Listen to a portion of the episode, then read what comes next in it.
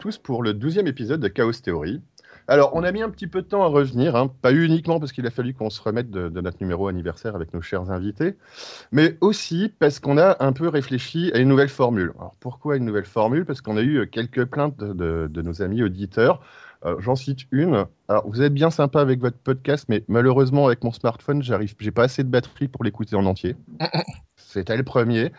Euh, on a aussi des usagers de la SNCF qui, euh, qui se sont plaints d'avoir loupé leur correspondance parce qu'ils s'étaient endormis au milieu de l'émission et donc ils se sont retrouvés euh, trois villes plus tard. Et on a même des gens qui, un peu plus acerbes, nous ont demandé si d'ailleurs on n'avait même pas des chroniqueurs qui s'endormaient eux-mêmes avant la fin de l'émission. Donc, euh, bah voilà, effectivement, c'est remarqué qu'on avait un, format qui pouvait être un petit peu long pour tout le monde. Il y a toujours un débat hein, sur, euh, sur la durée des podcasts et qu'il y a peut-être une petite baisse de rythme, parce que l'air de rien, on est vieux et nous, euh, quand on enregistre et qu'il commence à être près de minuit, on n'a plus toute notre forme. Surtout quand on a commencé à 12 heures. Quand on a commencé, oui, à 12 heures, voilà. Les, euh, on a beaucoup de coupes hein, sur nos émissions. Donc avant, on avait une grosse, une grosse émission qui était, euh, qui était en, deux parties principales où on avait une thématique sur laquelle on débattait euh, joyeusement. Puis une deuxième partie où on parlait un petit peu plus euh, d'actualité, où on, faisait des, euh, on parlait des coups de cœur, des coups de gueule et des actus de, des chroniqueurs, ben, de ce qu'ils avaient vu, ce qu'ils avaient bien aimé. On en débattait un petit peu aussi. Et euh, voilà, ça nous a une grosse émission de trois heures. Donc, ce qu'on va essayer de faire, c'est que, en fait, pour le coup, on va plutôt euh, scinder l'émission en deux parties, qui seront deux émissions distinctes. On va faire une, euh, une émission, une émission donc à thème, qu'on va essayer de, va essayer de faire durer une heure, une heure et demie, où on ne débattra que du, que du thème en question, et une autre émission comme, comme celle qu'on va faire aujourd'hui, où on va faire justement notre petit, notre petit côté euh, actu chronique, hein, brève. Euh, on n'a pas encore le nom, un nom définitif pour l'appeler, donc on compte sur vous si vous avez des idées de, de, nom pour cette émission. Donc, euh, dans cette formule-là, chacun des chroniqueurs va faire une petite euh, ben, parler, parler d'un thème, d'un petit thème d'une émission, d'un comics, d'un jeu, de quelque chose qu'il qu a bien aimé. Et euh, bon, on en débattra un petit peu tous ensemble. Et dans une deuxième partie, dans la deuxième partie de l'émission, on va tout simplement euh, parler d'un, pareil, d'une œuvre. D'une œuvre, c'est un bien grand mot, surtout pour ce soir, euh, qu'on aura tous vu. Et euh, le but du jeu, c'est de pouvoir vous donner un petit peu l'avis de chacun des chroniqueurs, avec euh, ben, chacun leurs affinités, leur goût, leur goût pour la, la, SF, le fantastique, la musique, etc., qui sont différents ben, entre nous et essayer d'apporter un petit peu la vue de chacun des, chacun des chroniqueurs sur un film ou un jeu ou un comics qu'on aura tous vu. Donc, ce soir, pour cette émission, je suis accompagné de l'équipe habituelle. Je suis accompagné de Yuki Gami. Salut Yuki. Oh hi. Comment vas-tu? Oh bah ça va toujours. Après ce petit spring break, euh... tout va bien toujours? Ok. Euh, Miltefar? Bonsoir, bonsoir. Et toi, comment tu vas? Bah ça va toujours, content de revenir après ces petites vacances euh, qui étaient courtes, mais pas assez courtes. Mais bon, c'est pas grave, on est, on aura des grandes plus tard. Ouais, mais bah euh, oui. là, nous, on repart sur le bon pied, on va essayer de reprendre un rythme un petit peu plus euh, fréquent. Et donc, on est toujours accompagné de Jaylini. Coucou Jay. Oh hi Chaos. Ça va bien? Ça va. Ça va. Ça va. On en reparlera Et- plus tard. Ouais, c'est ça. Et de notre illustre Choupi. Salut, salut Toi aussi, tout va bien? Bah c'est bien, je peux revenir, euh, ça y est, ils ont décidé Oui. de me remettre Internet, euh, voilà, donc euh, ça y est, ça va mieux. Tu as récupéré une connexion Internet. C'était pas juste parce que tu étais timide et que tu n'osais pas parler à nos invités la dernière fois. C'est que vraiment, tu pouvais pas te connecter plus de 5 minutes sur Internet. Exactement. Eh bien, très bien. Donc, on va commencer par nos petites chroniques. Et on va commencer par Yuki Gami qui va nous parler de Penny Dreadful. Qu'est-ce que c'est Penny Dreadful? Oui, bah écoute, euh, Penny Dreadful, c'est une série euh, qui euh, passe en ce moment, enfin qui est sur Netflix. Euh, il y a déjà la première saison et euh, la deuxième saison où il y a un, nouvel épisode euh, toutes les semaines. Qu'est-ce que ça raconte? C'est une série, une série télé qui se déroule en 1891. Et euh, c'est l'histoire de Timothy Dalton, oui je sais, je suis nul avec les noms des personnages, de Timothy Dalton qui euh, recherche sa fille. euh, c'est un des fameux frères Dalton ou un des cousins Dalton? Lucky Luke est dedans ou pas? Non, mais bon, c'était, c'est- ils, a- ils ont pas, ils ont pas réussi à avoir Avril. Donc, euh, il recherche sa fille euh, qui a été enlevée et il se fait aider par Eva Green et euh, par euh, acteur américain lambda euh, numéro 10 euh, dont j'ai oublié le nom. Alors, Qu'est-ce que c'est? On va me dire, c'est quoi? C'est Chabot, melon et bottes de cuir by Gaslight? Non, tout simplement parce que euh, dans cette série, on a Dracula, on a Frankenstein, on a Jack l'Éventreur, on a des loups-garous.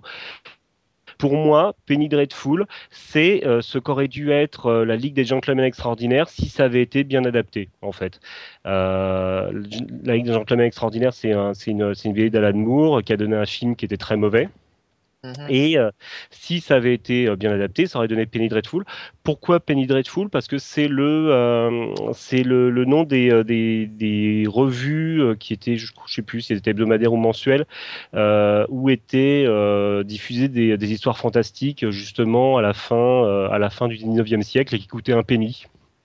D'accord. C'était le pulp Voilà. de l'époque. Voilà, c'est le pulp de l'époque.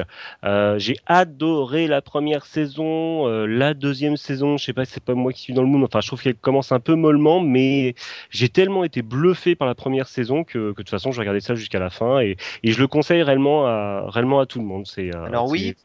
oui. Euh, moi justement, je me pose la question parce que j'ai vu la première saison. Enfin, j'ai vu non, j'ai vu la mo- moitié de la première saison. Il y a quoi 13 épisodes? Certainement, oui. C'est 8 et 9. C'est euh, la première saison, il y a 8 épisodes seulement, et la deuxième en fera 9. Et si Oui, je bah, j'ai dû en voir. Vas-y, La- continue. Ouais, si je ne m'abuse, la première, il y a qu'un épisode qui est passé, ou deux. Ça a recommencé en mai Il y en a 2015. eu- oui, on a eu deux. Oui, je... non, je me semble que j'ai pas vu deux ou trois déjà, mais enfin bon. Oui, si, il y en a déjà trois. Il y en a déjà trois. D'accord, parce que la première saison, ça date de mai 2014, donc voilà, 8 Mhm. épisodes, et la deuxième, elle a recommencé en mai, euh, en mai de cette année. Ouais. 2015. Es- Excusez-moi, avant d'entrer dans les détails comme ça, ça, ça parle de quoi exactement? Parce que j'ai pas bien compris. euh, Ouais. pourquoi est-ce que Alors- le type il part à la recherche de sa fille et il y a des, il y a Ah, des en loups-garous fait, je, vois, je voulais, c'est- je voulais pas trop spoiler en fait, mais bon, euh, bah, je veux pas trop spoiler en fait. Oh, Peut-être raconte à la limite, à la limite, à la limite, Jay, euh, parce que t'as pas fini la première, euh, la première partie, euh, toi, qu'est-ce que t'as compris Oui, je peux résumer. Bah, Ouais, tout voilà. simplement, Timothy Dalton euh, est une espèce visiblement d'aventurier. Il a perdu, euh, il a perdu sa fille visiblement enlevée par des vampires. Ça, on le sait assez rapidement. Et euh, dans sa recherche, il est secondé par le personnage d'Eva Green, qui elle est qualifiable de, euh, bon, j'aime- j'aime- non, Elle est je dirais pas possédée. sorcière, mais ouais, Non, c'est elle, ça, c'est elle- est possédée, c'est une possession démoniaque classique. Hein. c'est ça. Oui, classique, normal, donne- comme on en voit tous les voilà. jours. voilà, c'est ça quoi. Mais ce qui est pas mal traité en fait, parce que ju- juste dans les deux premiers épisodes, euh, on peut voir que euh, il y a un bon accent qui est mis dessus. Euh, c'est pas, euh, c'est pas juste une excuse, disons. euh, Mais est-ce que est-ce que c'est pas un X-File médiéval fantastique euh Mm, non. Parce que Non, on est- le, le, le gars euh, qui a eu un traumatisme, euh, là c'est sa sœur, l'autre c'est sa fille, non, on est euh, plus, on est. qui est aidé par une fille, euh, qui est voilà, c'est Non, parce que dans X-Files, t'as le doute. Là, c'est t'as le nez dedans. Il y a des Oui, vampires, voilà. euh, on les voit, c'est sûr. euh, et puis on croise, euh, on croise Frank- euh, Frankenstein et sa créature. Enfin voilà, il y a pas trop Voilà, de. il y a Dorian Gray, effectivement, ça ressemble quand même Et- pas mal au principe du, euh, ben, du, de la nouvelle, donc, donc du, euh, du film qui n'était pas très très réussi. Effectivement. Tu veux dire? Oui, tout à fait. Mm. Et euh, effectivement, ils font, ils font une équipe. On se retrouve avec euh, les, euh, le personnage principal, enfin, les personnages principaux côtoient des entités surnaturelles tout le temps. Même sont pas très naturels. Oui, ils sont pas très très Voilà. naturels, mais effectivement, euh, on- moi j'ai regardé, j'ai regardé un petit peu aussi le, le début de la première saison que j'ai beaucoup aimé. Euh, et effectivement, on, on a le, la, créature de Frankenstein qui est vraiment incarnée, qui, euh, qui fait partie des personnages si- sinon principaux, au moins secondaires. euh, qui, qui a une vraie activité, qui, euh, qui a des vrais échanges avec, avec, le reste, avec le reste des protagonistes. Et on, se retrouve vraiment. voilà, le X-Files, ils sont noyés dans le mystère. Là, ils vivent en plein dedans. ils, sont, ils en sont très conscients. Quoi. D'accord. Au niveau effets spéciaux, c'est potable ou est-ce que c'est ça reste, enfin, moi je trouve que ça reste sobre. En fait, c'est très premier degré comme série. Donc euh, c'est potable dans la mesure où c'est pas non, ça déborde pas non plus d'effets spéciaux. Enfin, euh, il y a des Et- effets gore, Les effets spéciaux eux-mêmes sont relativement pauvres, mais l'avantage c'est qu'il y en a pas beaucoup. c'est ça. Donc ça passe bien, d'autant plus que, euh, enfin du moins de ce que j'ai vu au début, tant qu'on n'est pas dans l'action pure, la photo est très belle. Mm. Donc euh, ça se passe pas mal. Milt, toi, t'as regardé un petit peu? T'en as entendu parler? J'en ai entendu parler, j'ai pas encore regardé, mais c'est sur ma liste, donc euh, je vais probablement jeter un coup d'œil. euh, surtout que j'ai, mais j'ai l'impression que l'univers fantastique euh, revient de plus en plus euh, Oh, à la, bah, à la télé. bon. Bah, ça fait un moment, mais tu sais, de ce côté, euh, ce côté fantastique, il y avait déjà Hemlock Grove où euh, ou euh, qui Là, c'est surtout le, c'est surtout le 19e qui revient assez en force. Ouais. Oui. D'accord. Les ambiances steampunk, euh, victoriennes, euh, ça marche pas mal du tout. D'accord. Mais en tout cas, j'en ai entendu, j'en ai entendu beaucoup de choses, sur- surtout du bien. Donc, je vais y jeter un coup d'œil, euh, j'imagine, dans les prochaines semaines. Moi, ça passe- j'avais, Ça passe où? Ça Sur passe Netflix. où? Sur Netflix? Ok. Mais moi, je l'ai aussi sur HBO Go. Donc, euh, je sais pas si. Euh, C'est possible, c'est pas sorti que sur Netflix, c'est pas sorti comme, euh, Mm. Une certains, hein. comme certains Ah, formats dont, ouais. dont tu vas nous parler après, où ils nous ont sorti tous les épisodes d'un coup. C'est sorti euh, sur euh, alors Showtime Sky Atlantic. Merci D'accord. Willy. Et, euh, et donc c'est sorti, ils ont dû passer les épisodes les uns après les autres. euh, comme ils font d'habitude, et c'est ressorti sur Netflix euh, en un, en un seul gros bloc où euh, Mm. tout D'accord. donc c'est pas, pas, pas produit par Netflix en fait. C'est pas produit par Netflix. D'accord. Ok. Euh, sinon, Yuki, de ce que tu en as vu, est-ce que tu penses que euh, c'est une série qui va devenir longue, euh, qui va traîner en longueur, où ils vont nous faire euh, 15 000 saisons, ou c'est un truc qui va être relativement court? Je, là, franchement, je, je, je sais pas. Euh, J'attends de voir la suite. Là, franchement, je suis assez, comme j'ai dit, je suis assez dubitatif sur la, deuxième saison. Est-ce que c'est le fait que je les vois, la première saison, je l'ai vraiment vue d'un bloc. La deuxième saison, je suis obligé d'attendre un épisode par semaine. Est-ce que euh, là, faut je suis en au moins de me demander si je vais pas attendre que la deuxième saison soit complètement passée pour me la faire d'un bloc comme la première. Alors ça, c'est un fait. parallèle qu'on pourra Mm. faire à côté pour les séries, mais c'est vrai, on va en reparler, euh, on va en reparler euh, juste après, ou peut-être un tout petit peu plus tard avec, euh, avec la chronique de Milk. Voilà, où on est, on s'habitue, l'air de rien, à, euh, à avoir des, euh, des formats de, de séries euh, qui nous tombent d'un bloc. Moi, je trouve, ça, je trouve ça pas déplaisant du tout. Ah. Effectivement, on perd la patience de se dire ah tiens, ce qui faisait euh, l'essence La d'une su- série la à la base. Le prochain semaine. numéro. ouais. La différence, c'est que les séries ont changé de format. À l'époque, les séries étaient conçues comme des one-shots. Aujourd'hui, c'est c'est des films à rallonge. Du coup, Oui. euh, Euh, on n'est plus bah, du tout dans le même contexte. Pour en puis- revenir à la, pour en revenir à la série, euh, est-ce qu'il y a une intrigue principale qui évolue doucement, ou est-ce que c'est des Ouais. épisodes qu'on peut regarder dans n'importe quel ordre sans Alors non non non non sur le, le premier la première saison le fil rouge c'est réellement euh, c'est réellement l'enlèvement de la fille l'enlèvement de la fille de Timothy Dalton donc il y a réellement un fil rouge en fait et euh, en fait c'est peut-être aussi ça qui qui fait que je suis un peu perdu sur la deuxième saison c'est que voilà le fait de pas le voir en un bloc pour reprendre un peu ce qu'on ce qu'on disait c'est que l'épisode que j'ai vu euh, vendredi dernier euh, je me suis demandé ce que Evergreen ce qu'elle foutait là parce que je me souvenais plus trop en fait de ce qui s'était passé euh, la semaine d'avant D'accord, mais grosso modo, c'est ce Mm. que je te demandais quand je te demandais si c'était Voilà. euh, une série qui allait être à tiroir ou genre à la fin de la première saison, il n'y a pas de finalité, tu sais que tu vas continuer, qu'il va continuer à chercher sa fille, ou déjà c'est il y a, il y a une finalité quand même dans la première saison et Oui, oui, y a- faire quelque oui. chose d'autre après. Il y a une sorte de finalité dans la mesure où la deuxième saison, là, le fil rouge part sur autre chose déjà. D'accord, ok, très bien. Mm. Euh, bon, on va, on va. Est-ce que tu as quelque chose à rajouter? On va peut-être, euh, on va arrêter là-dessus. On a fait le tour. Est-ce que tu la conseilles déjà cette série? Carrément, regardez-le. Moi, moins la- je- Au moins la première saison. Ouais, voilà. Jay a l'air plus dubitatif. euh. personnellement, euh, de ce que j'en ai vu, je commençais à avoir des réserves en fait. J'étais très enthousiaste sur les deux premiers épisodes parce que je trouvais ça beau, j'aime bien l'ambiance, j'aime bien le, j'aime bien le, comment dire, euh, les univers victoriens en général. Euh, je trouvais ça bien fait, assez bien filmé, les personnages étaient euh, étaient pas mal amenés. J'aime beaucoup Eva Green euh, et Timothy Dalton est bon aussi. Euh, en revanche, euh, j'ai je commençais à être très gêné par l'accumulation de grands noms euh, de la littérature de l'époque et euh, la qualité aussi des personnages qui allaient en baissant, je trouvais. Euh, le Dorian Gray, il m'a carrément fait chier en fait. Je le trouve mal joué, perso. D'accord.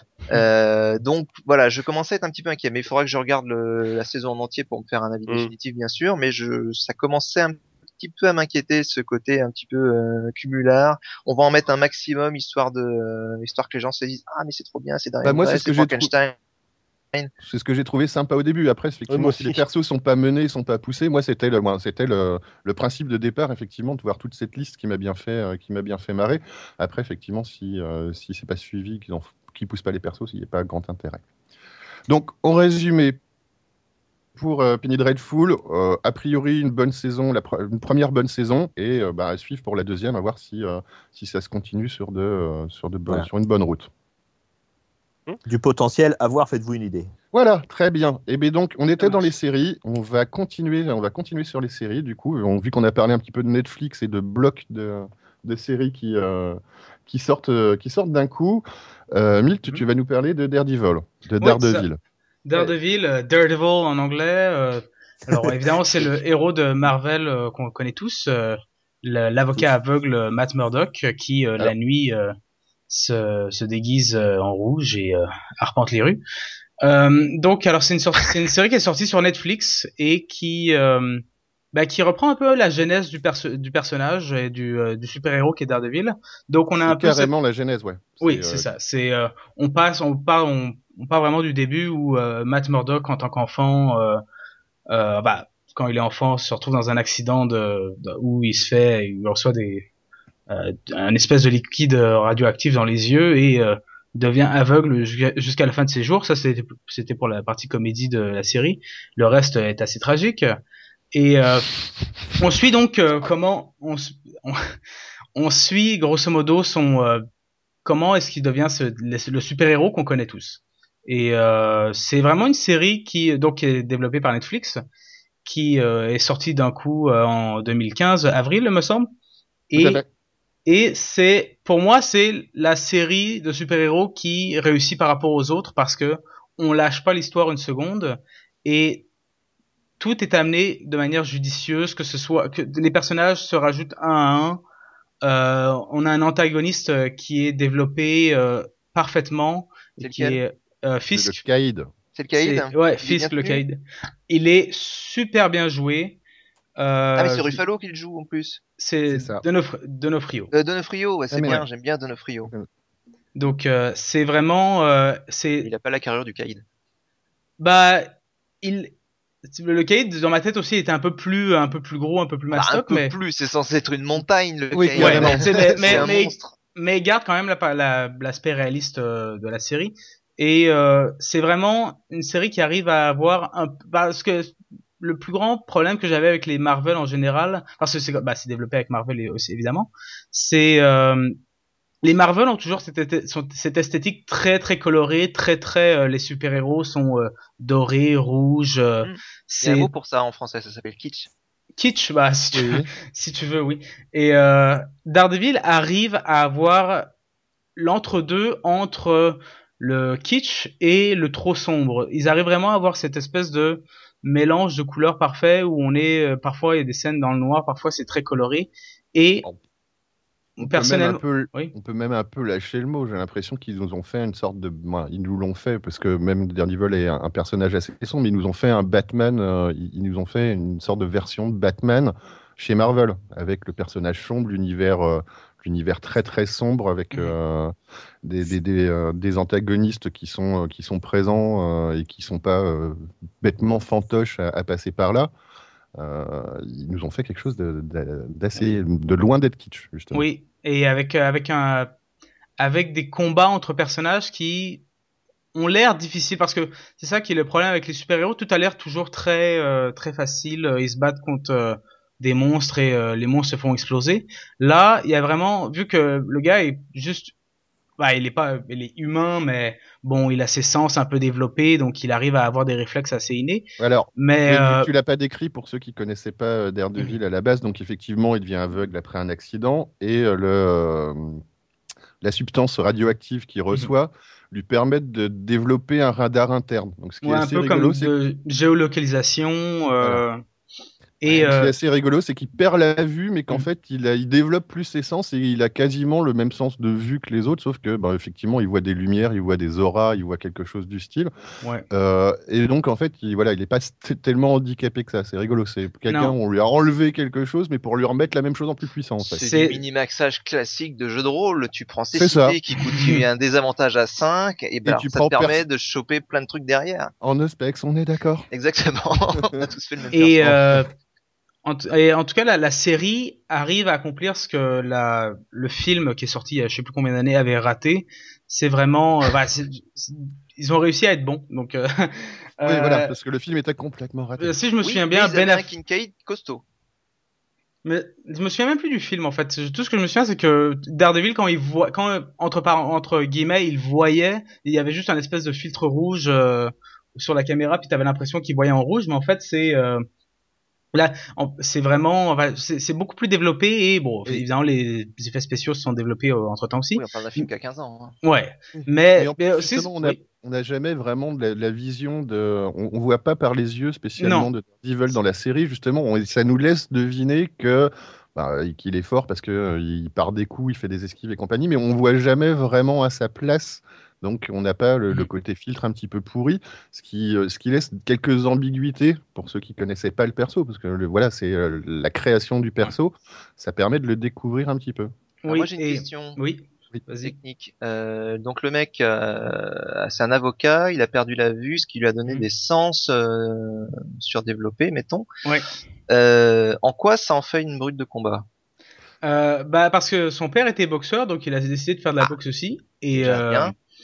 Il y a des euh, notions donc. ouais, c'est ça. C'est le mec. C'est euh, pas Spider-Man quoi. Et c'est- il s'est entraîné, hein. euh, je te dis, le gars, il y arrive. Puis aussi, bon, ses capacités de combat sont augmentées par le fait qu'il arrive à entendre des nuances que que nous, les, les êtres humains, n'entendrions pas. Euh, il arrive à le souffle de quelqu'un dans sans que la- cette personne fasse de bruit. Il arrive, à, il arrive à entendre des battements de cœur.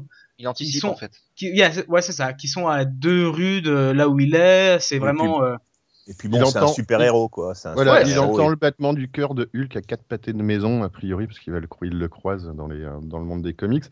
Euh, Et oui, donc il a une Wii super développée, ce qui lui permet de sentir des, euh, une Wii U. Pardon. voilà, des nuances, des nuances dans la voix des gens aussi pour son boulot d'avocat, par exemple. Mais, ouais. Euh, Et puis rappelons-nous la première règle du super-héros, dès que tu deviens super-héros, tu as instantanément des muscles qui poussent comme pas possible, les, filles, non. devi- les filles deviennent des bombasses et tu gagnes instantanément des tas de compétences dans le combat. Le- Pas vraiment, parce que justement, il morfle et il se fait, bah, voilà, ce que Ouais, c'est- il, c'est- il il se fait former, il se fait Il galère, former quand ça. même, il se fait former par un autre aveugle aussi qui euh, qui va lui apprendre plein de plein d'arts martiaux, plein de, de formes de combat. Ah Donc, voilà. d'aveugle. On va on va pas dé- moi, on va pas développer. Moi, ça m'a Mm. vraiment fait penser quand même à, à- à un Dark Knight, à un moment euh, où euh, bah, il étudie, il étudie des arts martiaux Ah, dire, à un ouais. endroit. euh, bah, Ba- par- Batman Begins. oui, Batman Begins, pardon. Et où, euh, et où il morfle quand même pas mal parce que euh, voilà, c'est pas justement il devient du jour au lendemain un beau gosse, mais il s'entraîne, il, il se prend des coups et justement il quelque chose qui est sympa dans cette série, c'est que euh, c'est pas le super. bon, voilà, il rentre, il rentre blessé, il est pas en forme, il s'est pris des coups dans la gueule et euh, c'est, c'est- on n'a pas le côté glorieux où euh, tiens, il a sauvé, il a sauvé, la, il a sauvé la ville et euh, il fait une super pose de beau gosse euh, au-dessus du, euh, au-dessus d'un immeuble. On l'a pas beaucoup, il rentre à peu près en charpie euh, pendant un certain nombre La- la- d'épisodes, il rentre ouais, en la- charpie chez lui quoi. assez souvent d'ailleurs. Puis d'ailleurs, il devient ami avec une docteure euh, qui euh, la, qui le soigne euh, régulièrement. Et euh, et là pour le coup, le, le, le format Netflix où t'as tous les épisodes d'un coup, ben c'est traître parce que tu finis un épisode et t'as envie de voir le suivant juste après. Et je me suis passé des soirées à regarder euh, six ou sept épisodes d'un coup. Et parce que c'est addictif, c'est vraiment t'as envie de savoir qu'est-ce qui se passe et tout est voilà, attachant ce que- de, de- des, des personnages aux, antago- aux- aux antagonistes. Tout le monde a du charisme et euh, c'est vraiment une série super. J'ai une question, j'ai une question stupide, ouais. Euh, le principe du, du, du comics américain et des super-héros, c'est qu'en Mhm. gros le monde est statique, c'est- il évolue quasiment pas euh, parce que bah il faut que le méchant il soit toujours vivant pour faire un épisode d'après.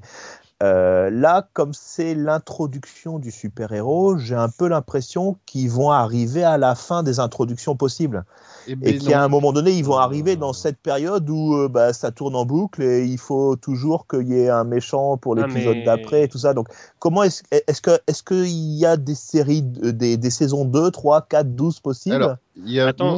Vas-y, euh, vas-y Yuki, Oui, attends, juste Choupi, c'est juste pour te dire que non, on va pas en sortir, puisque euh, un téléfilm d'Ardeville, euh, qui rencontre Hulk, on en a eu au début des années 90, ça a été diffusé sur la 5, et c'était aussi les origines de Matt Murdock, et il retrouve Hulk. Alors, début des années 90, donc on n'est pas prêt d'en sortir. hein. alors Non, ça c'est des une réponse très simple, ça s'appelle le reboot. alors ça Regarde Spider-Man. ça, Non, mais non, non, c'était pas ma ça, question. Il y a C'était une pas ma vraie, question. il y a une vraie, il y a une vraie suite. Je vais, je vais essayer de te répondre, Choupi. Euh, tout, euh, tout l'univers Marvel, donc qui est développé par Marvel Studios, fait partie de ce qu'ils appellent le MCU, donc c'est le Marvel euh, Cinematic Universe, Ouais. dév- qu'ils ont développé pour les films. Donc ils ont développé là depuis une dizaine d'années sur les films où il nous sort des Iron Man qui ont un petit lien, qu'on voit dans les films où il y a un petit lien avec Hulk, où on redécouvre un personnage euh, de, de Captain America, où on redécouvre des personnages qu'on va retrouver dans Avenger. Euh, très clairement, là pour le moment, il y a des phases qui sont prévues au niveau des films de, de Marvel. On est à la fin de la phase 2 avec euh, Avengers 2. Et il y a une phase 3 qui va se, qui va se suivre, donc, Qui va commencer, être ouais. introduite, qui va être introduite par le prochain Captain Am- America qui va sortir, qui sera Civil Wars, pour aller finir avec en phase 3. Et il y a peut-être même des, jusqu'à des phases 6. Donc pour le moment, ils communiquent sur la phase 3. Ils vont pas tarder à parler sur la phase 4. Mais où ils ont fait un univers qui est commun pour le moment entre les films, où euh, on a toujours une petite anecdote où on, voilà, on va découvrir Black Widow au milieu d'un Captain America, puis dans un Iron Man, puis on va se rendre compte qu'ils vont former le Shield et compagnie. C'est ce qu'ils font. C'est ce qu'ils vont faire aussi sur les séries, sur le MCU des, euh, des séries euh, de, Marvel, donc, où là déjà, donc effectivement, on a la création du personnage, et ils ont prévu trois autres séries qui vont sortir très bientôt. Il va y avoir Jessica Jones, Luke Cage, donc, qui s'appelle Power Man, et Iron Fist, qui sont tous des super-héros des super-héros euh, On parlait New de York. kitsch tout à l'heure, n'est-ce pas? Ah oui, là, là, on retombe dans le. Et là, on tombe dans, le vrai- dans le vraiment kitsch. Matt Murdock, c'est pour ça qu'il a eu, euh, Mm. il a eu la chance d'avoir un Miller qui a bossé sur lui, qui lui a donné une image un petit peu noire. Effectivement, euh, allez, allez regarder Luke Cage Po- Power Man sur Google. C'est vraiment, la com- c'est vraiment le comics où il fait donc équipe au début avec Iron Fist, qui a un costume vert et un masque jaune. Iron Man, euh, Iron euh, Power Man, c'est un des premiers héros black, euh, mais il est, euh, C'est il est le premier, le premier. c'est le premier héros black, voilà, qui, euh, mais qui est habillé effectivement dans les versions 70s. Et puis, il commence à créer une équipe des, des super-héros alloués. Donc, donc voilà. Mais, vas-y. Ceci dit, j'avais très peur euh, quand ils ont annoncé Captain America et ils ont très bien réussi à faire, à en faire quelque chose de regardable. Qui, Donc, qui euh. Ils peuvent tout à fait actualiser n'importe qui, je pense. maintenant. Et donc, ils ont réussi à actualiser Captain America, ils peuvent tout faire.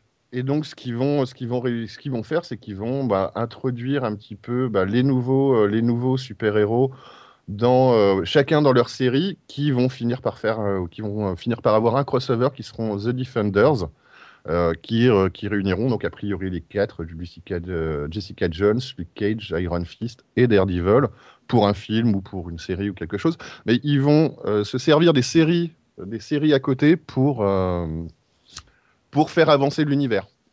Bon, bah, pourquoi pas, l'idée est bonne, on va voir ce que ça va donner. hein. Pour le moment, ils s'en sont pas trop mal sortis avec les films. Après, il faut savoir ce que, faut voir ce que ça donne effectivement, parce que là, c'est vrai qu'ils nous ressortent quand même un paquet de super-héros un peu kitschos derrière. Mm. On n'a pas, de- on n'a pas de nouvelles euh, du retour de Ward the Duck?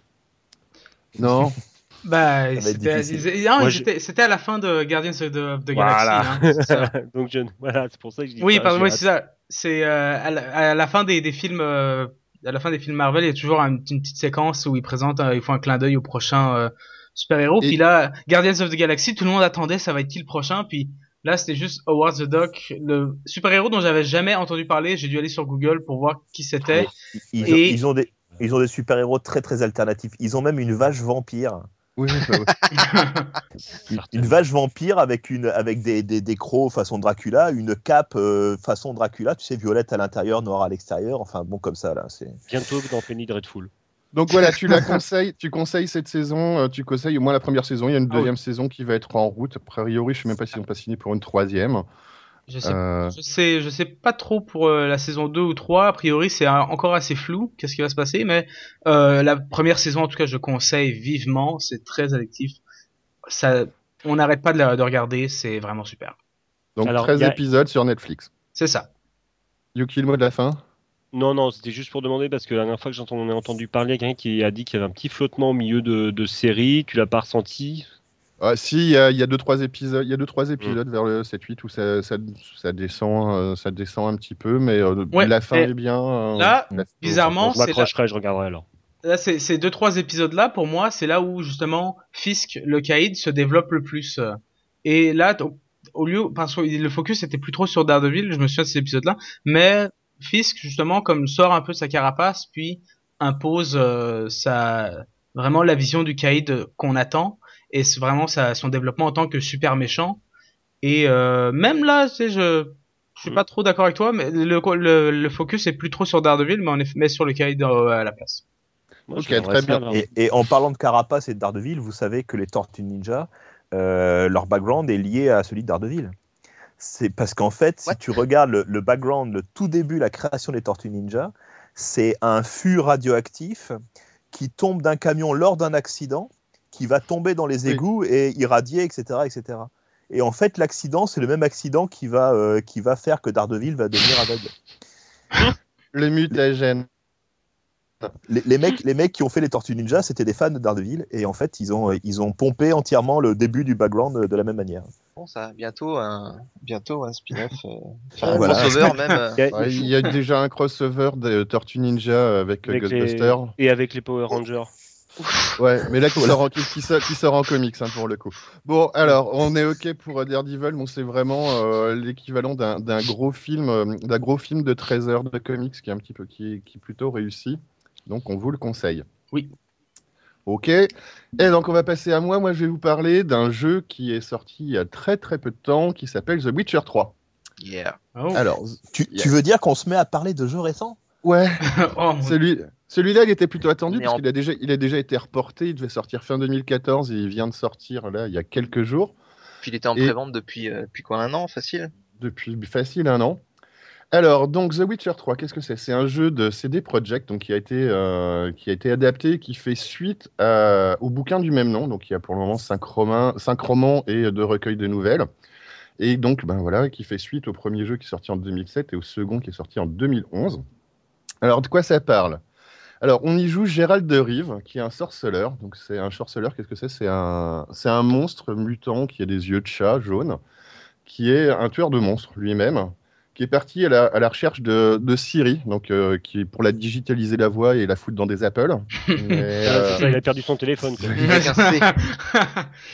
Et donc, donc hein, qui est en fait plutôt sa, sa fille adoptive, qui est elle-même euh, sorceleur, sorceleuse peut-être, euh, qui est poursuivie donc par la chasse sauvage. Alors, premier point qui est un petit peu rigolo, c'est qu'on se retrouve assez proche de points, de points connus dans des euh, univers euh, fantastiques avec les sorceleurs, parce qu'on pourrait un peu les comparer à des Jedi, c'est rigolo, parce qu'ils ont, euh, alors déjà dans le sens où ils, ils sont tous, ils viennent tous d'un ordre qui est déchu, ils ont été plus ou moins massacrés.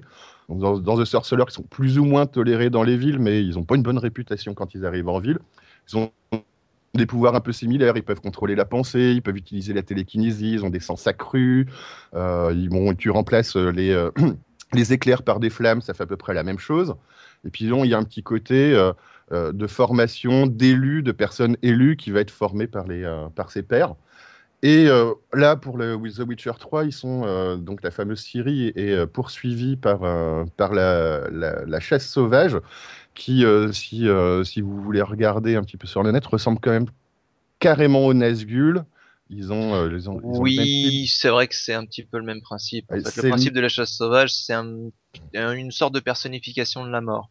C'est une personnification de la mort, mais effectivement, on voit des cavaliers qui sont sur des, euh, sur des ouais. chevaux mortifères, qui, euh, qui sont en armure. Et euh, il y a, on- moi, j'ai retrouvé un petit peu, dans faisant le, le début du jeu, quand on voit le, le début où Ciri est poursuivie, un petit peu du début du film du Seigneur des Anneaux, où ils finissent par se cacher dans un coin avec les chevaux qui passent au-dessus, euh, qui reniflent un petit coup et puis qui, euh, qui se barrent. Donc voilà, ça nous met dans un univers qu'on pourrait, moi, qui n'est pas complètement comme dépaysant. quoi, comme quoi, toujours avoir du poivre dans ce genre de situation. Oui, pourquoi tu pas. balances ça sur le cheval, il éternue, il se barre. Bah, ce sont des chevaux fantômes normalement, donc je suis pas sûr que ce soit très efficace. Il faut du Ah poivre bon, bah, fantôme. Voilà, oui, du poivre fantôme. c'est vrai, je suis con. Alors, C'est voilà, toi techniquement, qui l'as dit. hein. Techniquement, qu'est-ce que ça donne Alors, déjà, graphiquement, le jeu est tout simplement magnifique. Donc, par contre, euh, donc c'est sorti sur, euh, PS, sur PS4, Xbox One et PC. Donc, préparez-vous à faire péter votre euh, porte-monnaie pour, euh, pour PC pour, euh, pour avoir une carte graphique qui déchire. Euh, Il y a plein, plein de niveaux, moi, de niveaux de, finesse de décor. Alors, même en jouant en pas très haute qualité, ça reste quand même super beau. Il y a des décors qui sont splendides, des effets mé- météo qui sont super bien rendus. Bon, après, moi, je n'en suis pas extrêmement loin parce que le jeu est sorti moins, euh, il y a moins d'une semaine et même en ayant pris trois jours, je pense que je suis pas au quart ou au tiers du, euh, euh, du jeu. Donc, au début, on alterne un petit peu entre des forêts, des marais, des prairies. Je n'ai pas eu le temps de visiter donc effectivement tout le monde, mais c'est quoi qu'il en soit, c'est très joli. Euh, le système de combat, bah, ça, on se rapproche comme pas mal de jeux qui, euh, qui, copient, euh, qui copient un petit peu sur, sur Batman, les derniers jeux. Mais voilà, ça reste Super une référence. référence.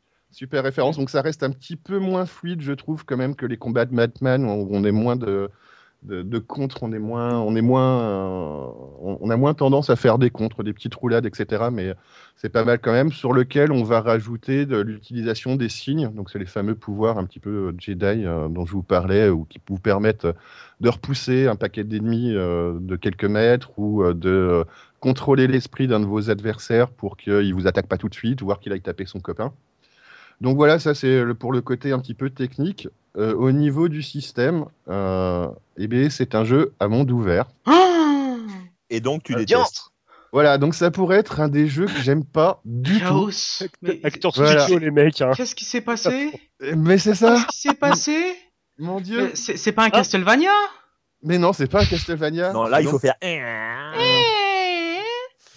Donc oui, effectivement, ça aurait pu être un jeu que j'ai pas que j'aurais pas aimé du tout parce que effectivement le jeu euh, donc c'est un jeu où il y a plein de de craft, euh, il y a plein de tellement de quêtes annexes qu'il y a vraiment moyen de perdre le fil de l'histoire principale. Alors que moi j'aime bien les jeux qui sont un petit peu scénarisés où on suit où on suit une action euh, qui, qui, qui qui donne envie de voir la suite tout de suite.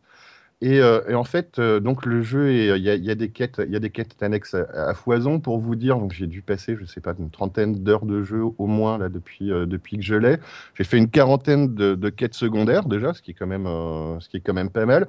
Et il me reste à l'heure actuelle à peu près 90 lieux notables que j'ai pas explorés sur la carte déjà euh, des, euh, des continents où j'ai pu aller, sachant qu'il me reste euh, moi, j'en ai fait un tiers, quoi. J'ai pas vu un tiers de la carte, mais rien que sur la carte où j'ai pu me balader, il me reste 90 points d'interrogation où je peux passer où il y aura un événement spécifique. euh, avec euh, des quêtes secondaires qui, justement, je trouve, sont super bien pensées. Parce que même si ça nous sort un petit peu de la, de la quête principale, elles sont scénarisées, elles sont doublées, il y a des suites, on a envie de donner, euh, d'avoir la fin. C'est pas juste euh, ramenez-moi euh, 90 euh, pattes, de, pattes de lapin. Sachant que Euh. les lapins n'ont pas tous des pattes. Oui, alors surtout vu les créatures qu'on croise, donc on reste dans le bestiaire, dans, dans le bestiaire un peu classique où on va croiser des cocatrix, des griffons, euh, des nécrophages de, en- de tout genre. Donc euh, bah, il y a un bestiaire qui est bien étoffé. Oh, le nécrophage, tant que t'es pas mort, il peut pas te bouffer. Ah oui, mais il fait chier les paysans. Puis donc toi, tu es un sorceleur et donc tu vas aider les paysans. Alors ce qui est rigolo un petit peu aussi dans le jeu, c'est que euh, donc le sorceleur est normalement censé être intraitable. Il va nettoyer des monstres, mais il demande à être payé. On te laisse toujours plus Oh, ou moins le choix. salaud. on, on te laisse toujours plus ou moins le choix et euh, soit tu le joues au RP, tu es un vrai sorceleur et tu demandes vraiment à te faire payer à chaque fois et tu auras un peu de pognon, soit tu es, un petit peu gentil, tu fais bon, ah, non, allez, euh, vas-y, euh, je, je t'ai- rendu ta maison, ne me, me paye pas complètement euh, ce que tu me dois et tu, vas être com- tu casses le marché et tu vas être complètement fauché, effectivement.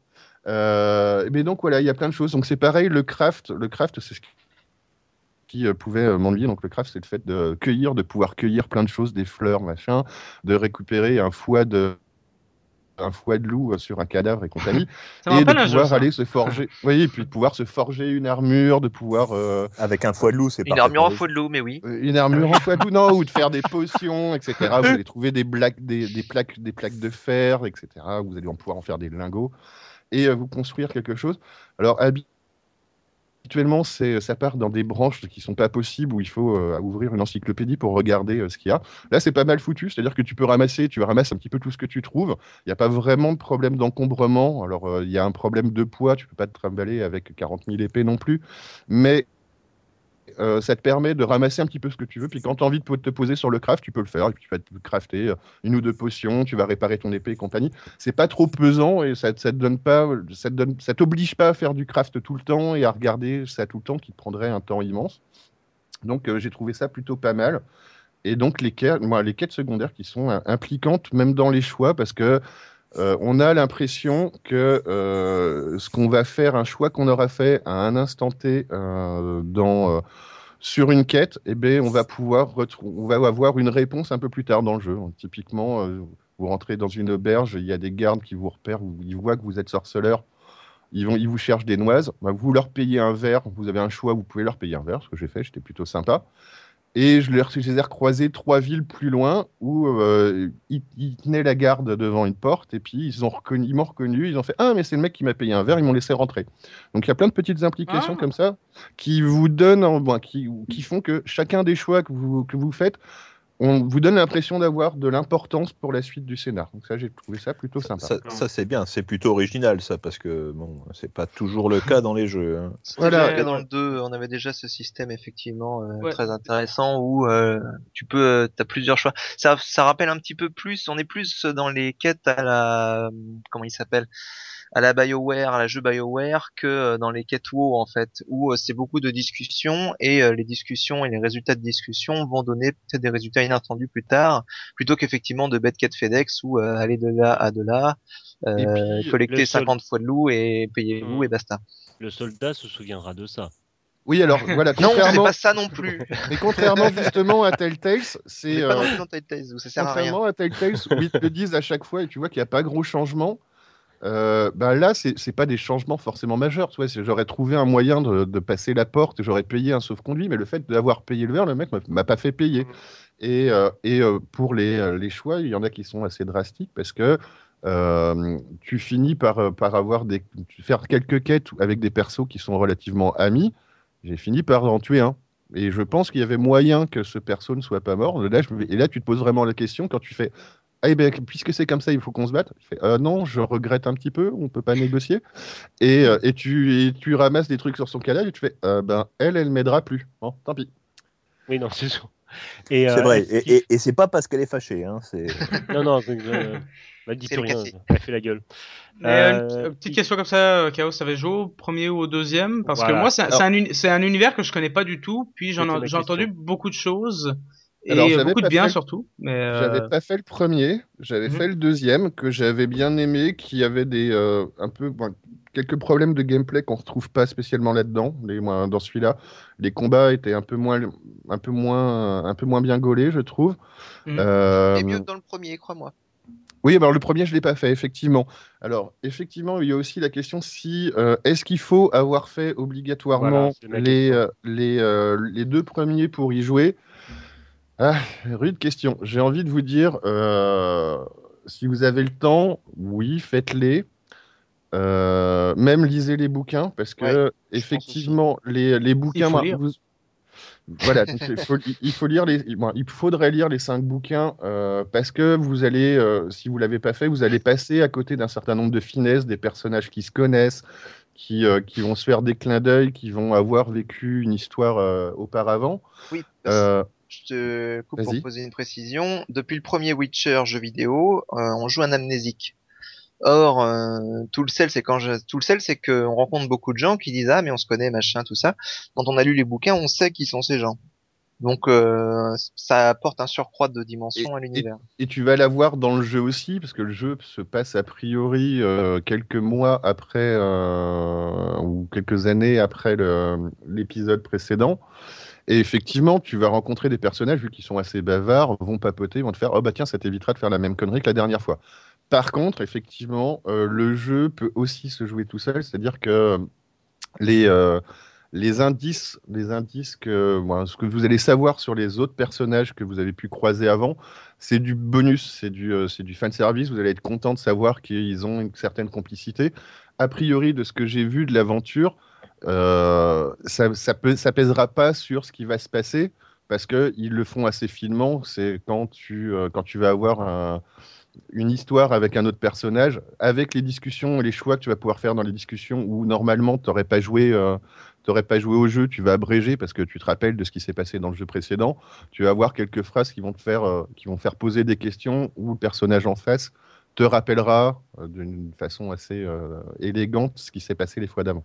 C'est ça, ils te le disent. Puis t'as des journaux, euh, t'as un journal où il y a des indications sur les personnages. Voilà, il y, a un- il y a un bestiaire avec aussi toutes les présentations des persos, leur histoire, et, et c'est rigolo parce que effectivement la présentation du persa- des, des personnages dans le dans, le- dans le bouquin euh, te raconte un petit peu ce qu'il y avait avant et évolue suivant ce que tu fais. C'est euh, jusqu'au point où tu là où tu vas tuer ton pote et fait ah ben vous avez fait telle quête ensemble, telle quête ensemble, puis tu l'as tué.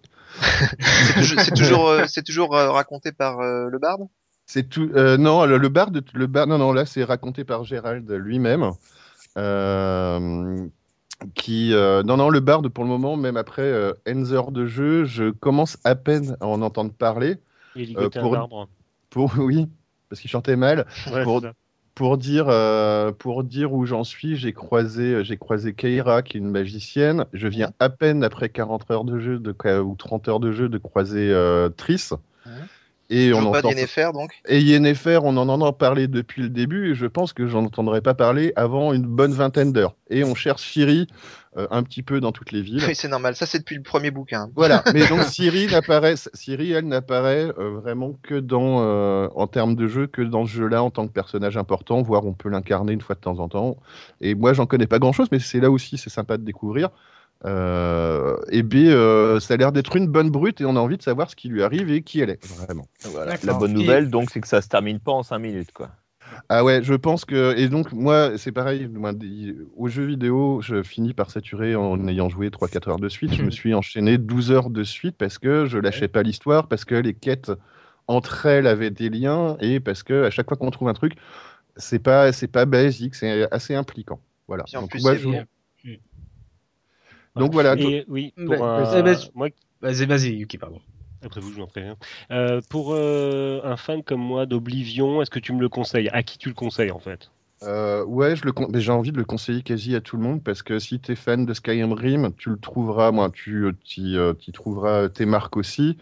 Euh, je trouve que c'est un peu mieux moi, que, que les, les quêtes de Skyrim te laissaient euh, tellement libre que tu, tu pouvais passer, passer à côté Mhm. de plein de choses. Là, c'est un petit peu plus indiqué. tu, tu sais qu'il y a des endroits où tu peux aller, euh, où il y a un point d'interrogation, donc tu vas aller te balader sur la carte il va se passer quelque chose, pas quelque chose forcément très influent, mais tu es un peu plus guidé et t'es pas lâché au plein milieu du monde. Et il y a quelque chose qui est important, par exemple, par rapport à un Skyrim où tu choisis ton perso, moi, tu choisis la race et compagnie. Là, tu, tu incarnes déjà un perso qui a un historique, donc euh, l'histoire et l'aventure vont te guider, vont, vont te guider un petit peu. Et quand tu vas commencer ton perso, il aura déjà une masse euh, narrative, si tu veux. Il, il Mhm. aura, il, il aura déjà son, son caractère, sa façon d'être, donc euh, Ouais. que j'ai trouvé, que moi je, que j'ai trouvé sympa et impliquant justement plutôt que le, le truc où tu es complètement lâché au milieu de nulle part. Ouais. Bah, là, tu as envie de suivre la- l'aventure principale et tu te laisses, euh, tu te laisses aller euh, aux aventures à côté. La Et- différence, Non, je t'en prie. Vas-y. la différence euh, légère aussi dans l'univers, euh, on est plus, enfin la notion est subtile, mais on est plus dans un univers médiéval fantastique que heroic fantasy pur. C'est-à-dire Hmm. que euh, on est dans un contexte un petit peu plus réaliste. Il y a euh, Oui. la magie est euh, les combats sont vite létaux, euh, les gens se baladent pas avec euh, des armures à pointe euh, de ouf malade. Les, il y a un gros accent qui est mis sur euh, les aspects politiques, euh, sociaux, ce genre de choses. Enfin voilà, c'est pas tout à fait le même, la même ambiance. Tout à fait. Mais donc, en résumé, je fais un peu effectivement mon coming out sur les jeux à monde ouvert. Et par contre, effectivement, même si pour un jeu qui est sorti, il y a pas mal, c'est sorti il y a en plusieurs fois, il y a longtemps, puis il y a moins longtemps sur PC, j'échange pas effectivement un baril de Witcher contre cinq barils de GTA. Après, euh, mais pourtant j'avais fini par apprécier. Je m'étais même fait aux voitures, c'est dire. Mais c'est peut-être Ah parce bah. que tu préfères le mettre fan aussi, non? Mais voilà, c'est parce que c'est vraiment une question d'univers aussi et qui est, com- qui est complètement différente et euh, l'histoire n'étant pas la même aussi. D'un autre côté, les voitures euh, là-dedans. Moi aussi, je préfère Ouais, Willow à Scarface. Hein. Pourtant, c'est de bons. Euh, Et ben voilà. Donc c'est- Non, je pense non, que c'est non. Mais, euh, mais je pense qu'il faut aussi saluer, je pense qu'il faut aussi saluer l'effort de CD Projekt de sortir des jeux complets et le- de leur politique euh, que si des DLC devaient sortir, ben ils sont fournis gratuitement vu que le jeu est acheté Alors déjà oui, à la base. Alors oui. Comment ça oui mais non? Mais non, ça, Figure-toi oui, que j'étais persuadé de ça et comme je Ils m'auraient menti les salauds. comme j'ai euh, préacheté le jeu il y a déjà un- bon, quasiment un- quand il euh, quand il est Mhm. sorti euh, en prévente euh, je suis au courant des trucs et donc effectivement il y a un pack de DLC gratuit qui va sortir mais il y a aussi euh, des trucs payants Comment ça? Donc, la déception- possible ça. je sais pas ce que ça contient par contre Mm. Oh bah mais achetez pas Witcher avoir 3 des hein. Il y a des, va y D'accord. avoir des trucs payants. Après attention euh, il y a quand même euh, il y a quand même des choses euh, qu'on peut garder pour eux. Pour CD Projekt par exemple ils sont ils sont toujours en lien très fort avec le site Good Old Games. Ça Mm. veut dire que quoi? Ça veut dire qu'on peut acheter son jeu sans DRM donc qu'on peut y jouer euh, sur son ordi sans avoir forcément une connexion euh, internet comme c'est le cas pour Steam Mm. pour euh, beaucoup de Mhm. cas qu'on peut euh, le graver sur un CD le déplacer le copier euh, faire ce qu'on veut etc etc donc euh, il y a quand même une politique beaucoup plus euh, libre que euh, beaucoup d'éditeurs. C'est un bien. petit peu l'anti. euh, on va, on va je pense. Ouais. Ouais, et, Go- et GOG offrait un, et GOG off- offrait un DLC d'ailleurs de Witcher 3, euh, même si on n'avait pas le jeu, si jamais on se prend le jeu chez eux, euh, il y avait un DLC qu'on pouvait avoir. Euh, question, bon j'ai bien compris qu'il fallait quand même une bonne carte graphique pour que ça tourne bien. Maintenant, est-ce que euh, pour ceux qui ont un PC qui, euh, qui commence un petit peu à, à être un peu plus ancien, est-ce qu'en mettant les, en baissant la résolution tout ça, est-ce qu'on peut le, le- quand même le lancer ou Oui, oui, c'est euh, toujours beau. Bon, après, il faut regarder. Moi, il faut un PC Mm. relativement récent pour pas que ça rame, donc il faut Mm. regarder les, euh, les configs conseillés. Euh, après, euh, bon, ça tourne sur PS4, donc ça devrait tourner sur un PC potable. Ah bah, bon. Ouh, Voilà. flash, Bon, on va conclure là-dessus. Donc, c'est vraiment un jeu que je vous conseille.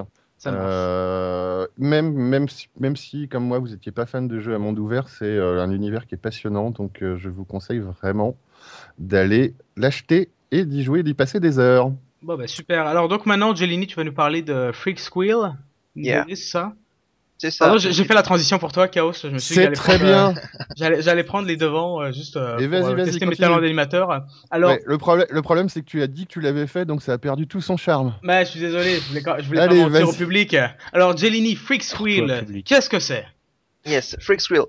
Freak Squill, c'est euh, une BD un petit peu atypique et short qui est sortie euh, dans les éditions Ankama, euh, qui est au croisement entre euh, du franco-belge et du manga, je dirais.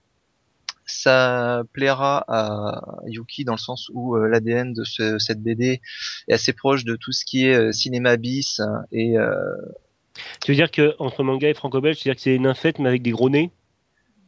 Voilà, ouais, c'est ça. mm, non. C'est Gaston, Gaston Lagaffe avec des nichons. Voilà, c'est ça. Non, au niveau graphique, on est un peu plus proche du manga que du franco-belge, Ok. quand même. Euh, D'ailleurs, la majorité du, des BD sont en Sont noir et noir et blanc. blanc. Il y a avec quelques pages en, avec quelques pages en couleur. Ceci dit, il a sorti des éditions en couleur complète, un petit peu comme ce qui avait été fait pour Akira il y a fort longtemps. Mm. Et donc, ça raconte l'histoire principalement d'un trio de personnages.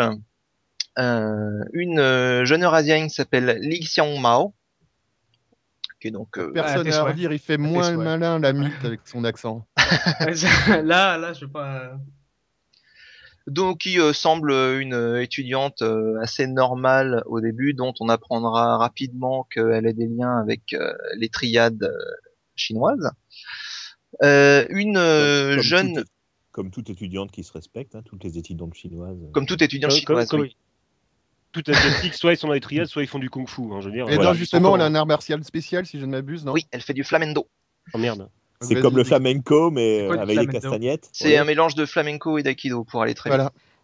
D'accord. wow. C'est assez bien pensé d'ailleurs. euh, L'auteur euh, détaille un petit il a, il a bu quoi, le gars qui a fait ça? Ouais, voilà, c'est L'auteur détaille un petit peu, bah, il a vu euh, beaucoup de cinéma bis, beaucoup de, de mangas, de films d'arts martiaux. Il y a un petit côté, euh, il y a un petit côté tarantinesque en fait euh, dans ce, dans le traitement, dans le sens où il rassemble euh, beaucoup de culture bis pour faire son truc euh, et se faire plaisir. Euh, donc ça c'était le premier perso. Le, il y a un autre perso qu'on va suivre euh, principalement, c'est Chance. Chance qui est une jeune fille euh, qui paraît très normale, sauf qu'elle a deux petites cornes sur la tête, de ce qui en fait euh, une petite démone. Ce C'est la qui- fille de Lucky Luke. La mu. ouais, ouais, les cornes c'est carrément celle de la mue, hein. c'est même taille, même, même gabarit. Elle a des petites ailes aussi en plus. Et le troisième c'est Ombre de loup, qui est un loup-garou, hein, globalement un, loup euh, humanoïde, euh, qui a visiblement un passé euh, militaire. Mais tous ces tous ces trois petits personnages sont pour le moment et quand on les découvre sur les bancs d'une école d'une école de super-héros semble-t-il. École de super-héros où ils apprennent eh bien euh, à tenir la pause, à développer leur pouvoir, à gérer leur communication. C'est tout ça est très moderne. hein. On est au 21e siècle, donc euh, il y a un côté euh, très réaliste et très cynique dans le dans le traitement de dans le traitement de leurs cours. Et donc euh, le problème c'est que eux ils sont un peu mauvais, ils se retrouvent ensemble un petit peu euh, comme euh, comme ils peuvent et parce que personne veut être avec eux parce qu'ils ont des sales notes et du coup ils vont euh, tant bien que mal essayer de valider leur trimestre euh, en suivant les, les épreuves et en rendant leurs copies que du mieux qu'ils peuvent. Est-ce que c'est le professeur Xavier qui leur donne des cours? Non, il y a une espèce de non. Alors euh, dans les professeurs, t'as une espèce de mix entre Wolverine et, Doc- et, euh, le Docteur House. Tu as un sosie de euh, comment elle s'appelle la dame au chapeau qui gérait les Miss France, Madame de Fontenay. Oh, Oui. purée. Euh, voilà, c'est un petit peu l'ambiance. Enfin, c'est un Français qui l'a fait, donc euh, les il y a beaucoup, il y a des références aussi. euh, On est plus, euh, on est plus sur un truc de- dans le dans le style de euh, Sentai School ou un truc plus sérieux, euh, genre Al- Alumi Suzumiya, enfin les histoires de- d'étudiants? Enfin, on est sur du second, du premier degré? Ah, on est sur. Alors, euh, le mélange est assez bien fait en fait. C'est-à-dire que ça sait être sérieux euh, souvent, mais il y a beaucoup, beaucoup, beaucoup d'humour, beaucoup de et beaucoup de second degré. Mais l'intrigue elle-même euh, est suivie de façon sérieuse. C'est pas du gros délire à la. D'accord. Et il y a beaucoup Euh, de clins d'œil, j'ai cru comprendre. Ah bah c'est par euh, par wagon entier. Par wagon entier, tous les euh, tous les euh, étudiants sont euh, des euh, sont des références vivantes. T'as un vampire, t'as un squelette, t'as une nana sans tête euh, dont enfin en fait sa tête c'est une citrouille qu'elle balade sous le bras.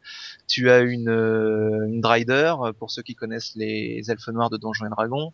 Ouais. Euh, t'as une sorcière, euh, tu as un changelin, etc., etc. Tu retrouves un petit peu toutes les créatures fantastiques dans ce dans cette école sachant qu'il y a une autre école en face euh, où tu as un ange, euh, d'autres d'autres chinois, etc., etc. Enfin, on peut trouver un petit peu euh, tout le bestiaire euh, du du monde des ténèbres, j'ai envie de dire un petit peu, et Mhm. globalement de tout euh, de tout le fantastique euh, de Oui, ces dernières années. T'as aussi une euh, une Viking euh, qui se prend pour une magical girl.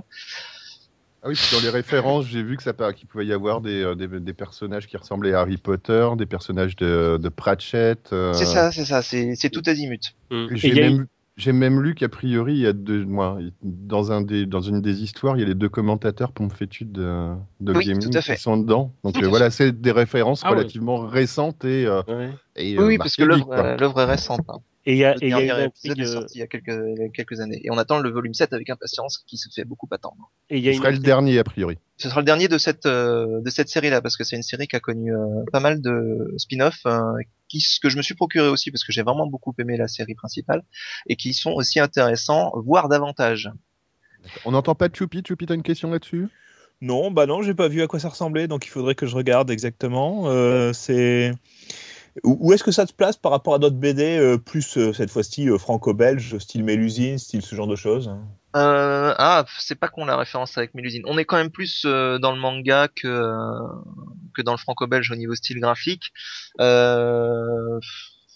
Je saurais pas te, guider exactement. Mélusine est une bonne idée dans le sens où on a un petit peu un setting commun avec beaucoup de références au fantastique dans tous les sens, mais avec un ouais un trait quand même quand même plus un petit peu manga. Bah regarde, euh, fais un petit Google Image euh, Freak Squill, tu tomberas rapidement sur des planches et ça donnera une, une Mm. idée rapide de ce à quoi ça ressemble. Personnellement, je trouve ça plutôt bien plutôt bien foutu. Mais j'ai pas trop j'ai pas trop compris en fait. Il y a une, une, une intrigue principale qui suit sur les différents volumes ou c'est plutôt des tranches de vie, des, euh, des choses comme ça? Alors l'intrigue principale, c'est euh, au tout début, c'est nos étudiants vont-ils réussir à passer leur année, enfin leur semestre déjà au départ, puis leur année, euh, puis après il y a un métaplot qui se forme euh, autour de autour des différents personnages. On va en apprendre plus sur Xiong Mao et sur ses rapports avec euh, sa famille de mafioso. On va en apprendre plus sur Ombre de Loup qui a un passé militaire, mais qui est aussi comment dire qui défend fortement le côté écologique et a des liens avec les créatures de la forêt d'à côté. Mhm. Donc euh, il y a un côté pour ceux qui ont joué au jeu de rôle euh, loup-garou de Oui, c'est ce, Wolf, c'est ce que j'étais en train de me dire. on ouais, est complètement dans cette ambiance-là. Lui, c'est carrément, euh, c'est carrément un loup-garou de White Wolf. hein. L'ambiance est là. Et pour Voilà, tu sais- chance, voilà, c'est ça qu'il fallait dire au début pour le vendre à Choupi. Ah bah et pour- voilà. et pour chance, la démonette qui euh, n'a pas l'air de servir à grand chose au départ, c'est apparemment elle qui a le, le métaplot le plus important. Mais euh, c'est les infos sur Méta- elle sont méta distillées. quoi? euh, métaplot. Merci. Intrigue. euh, comment comment traduire ça Méta intrigue. Bah, oui, ouais, une méta intrigue. l'intrigue supérieure qui va qui va sous-tendre euh, tout le toute la trame. Ok.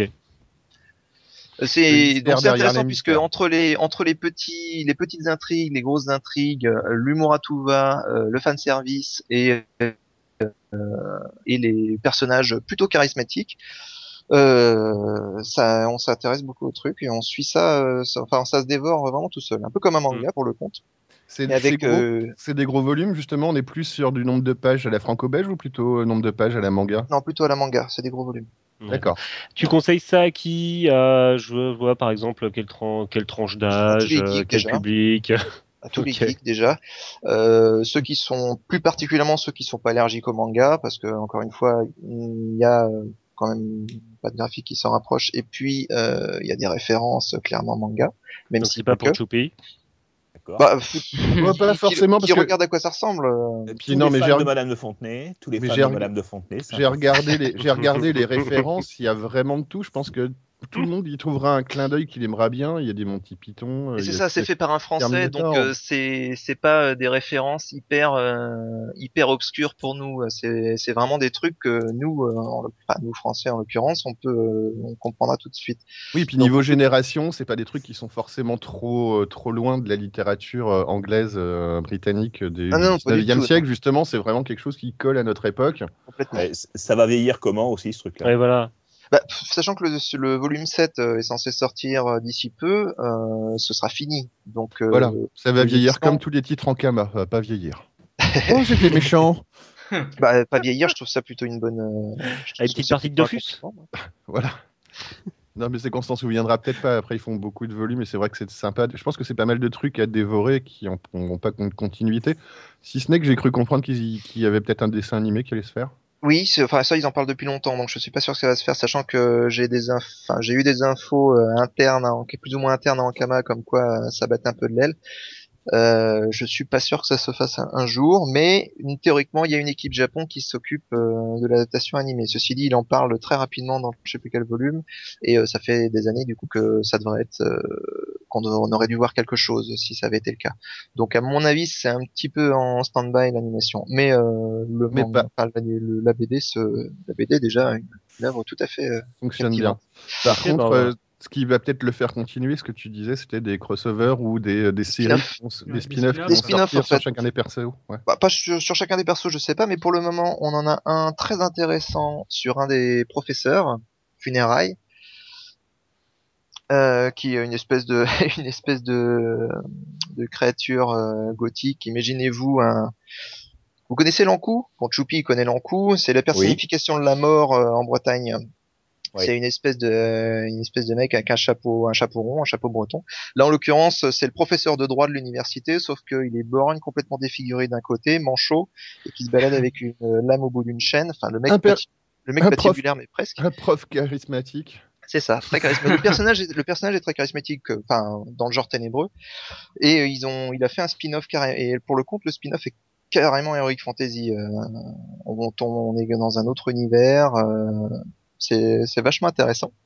D'accord. Et il y a eu un autre Mm. spin-off qui a été fait de façon un peu différente, euh, qui a apparu, euh, qui a apparu dans des recueils de BD toujours dans Kama, qui s'appelle Doggy Bags, sur la mère de Xiong Mao, D'accord. Ah bah, on va, Qui on était va une- regarder ça. qui était une grosse bille aussi dans son genre. Et il y a eu un troisième euh, spin-off, mais qui n'est pas dessiné par le même auteur, sur la jeunesse de Xiong Mao elle-même.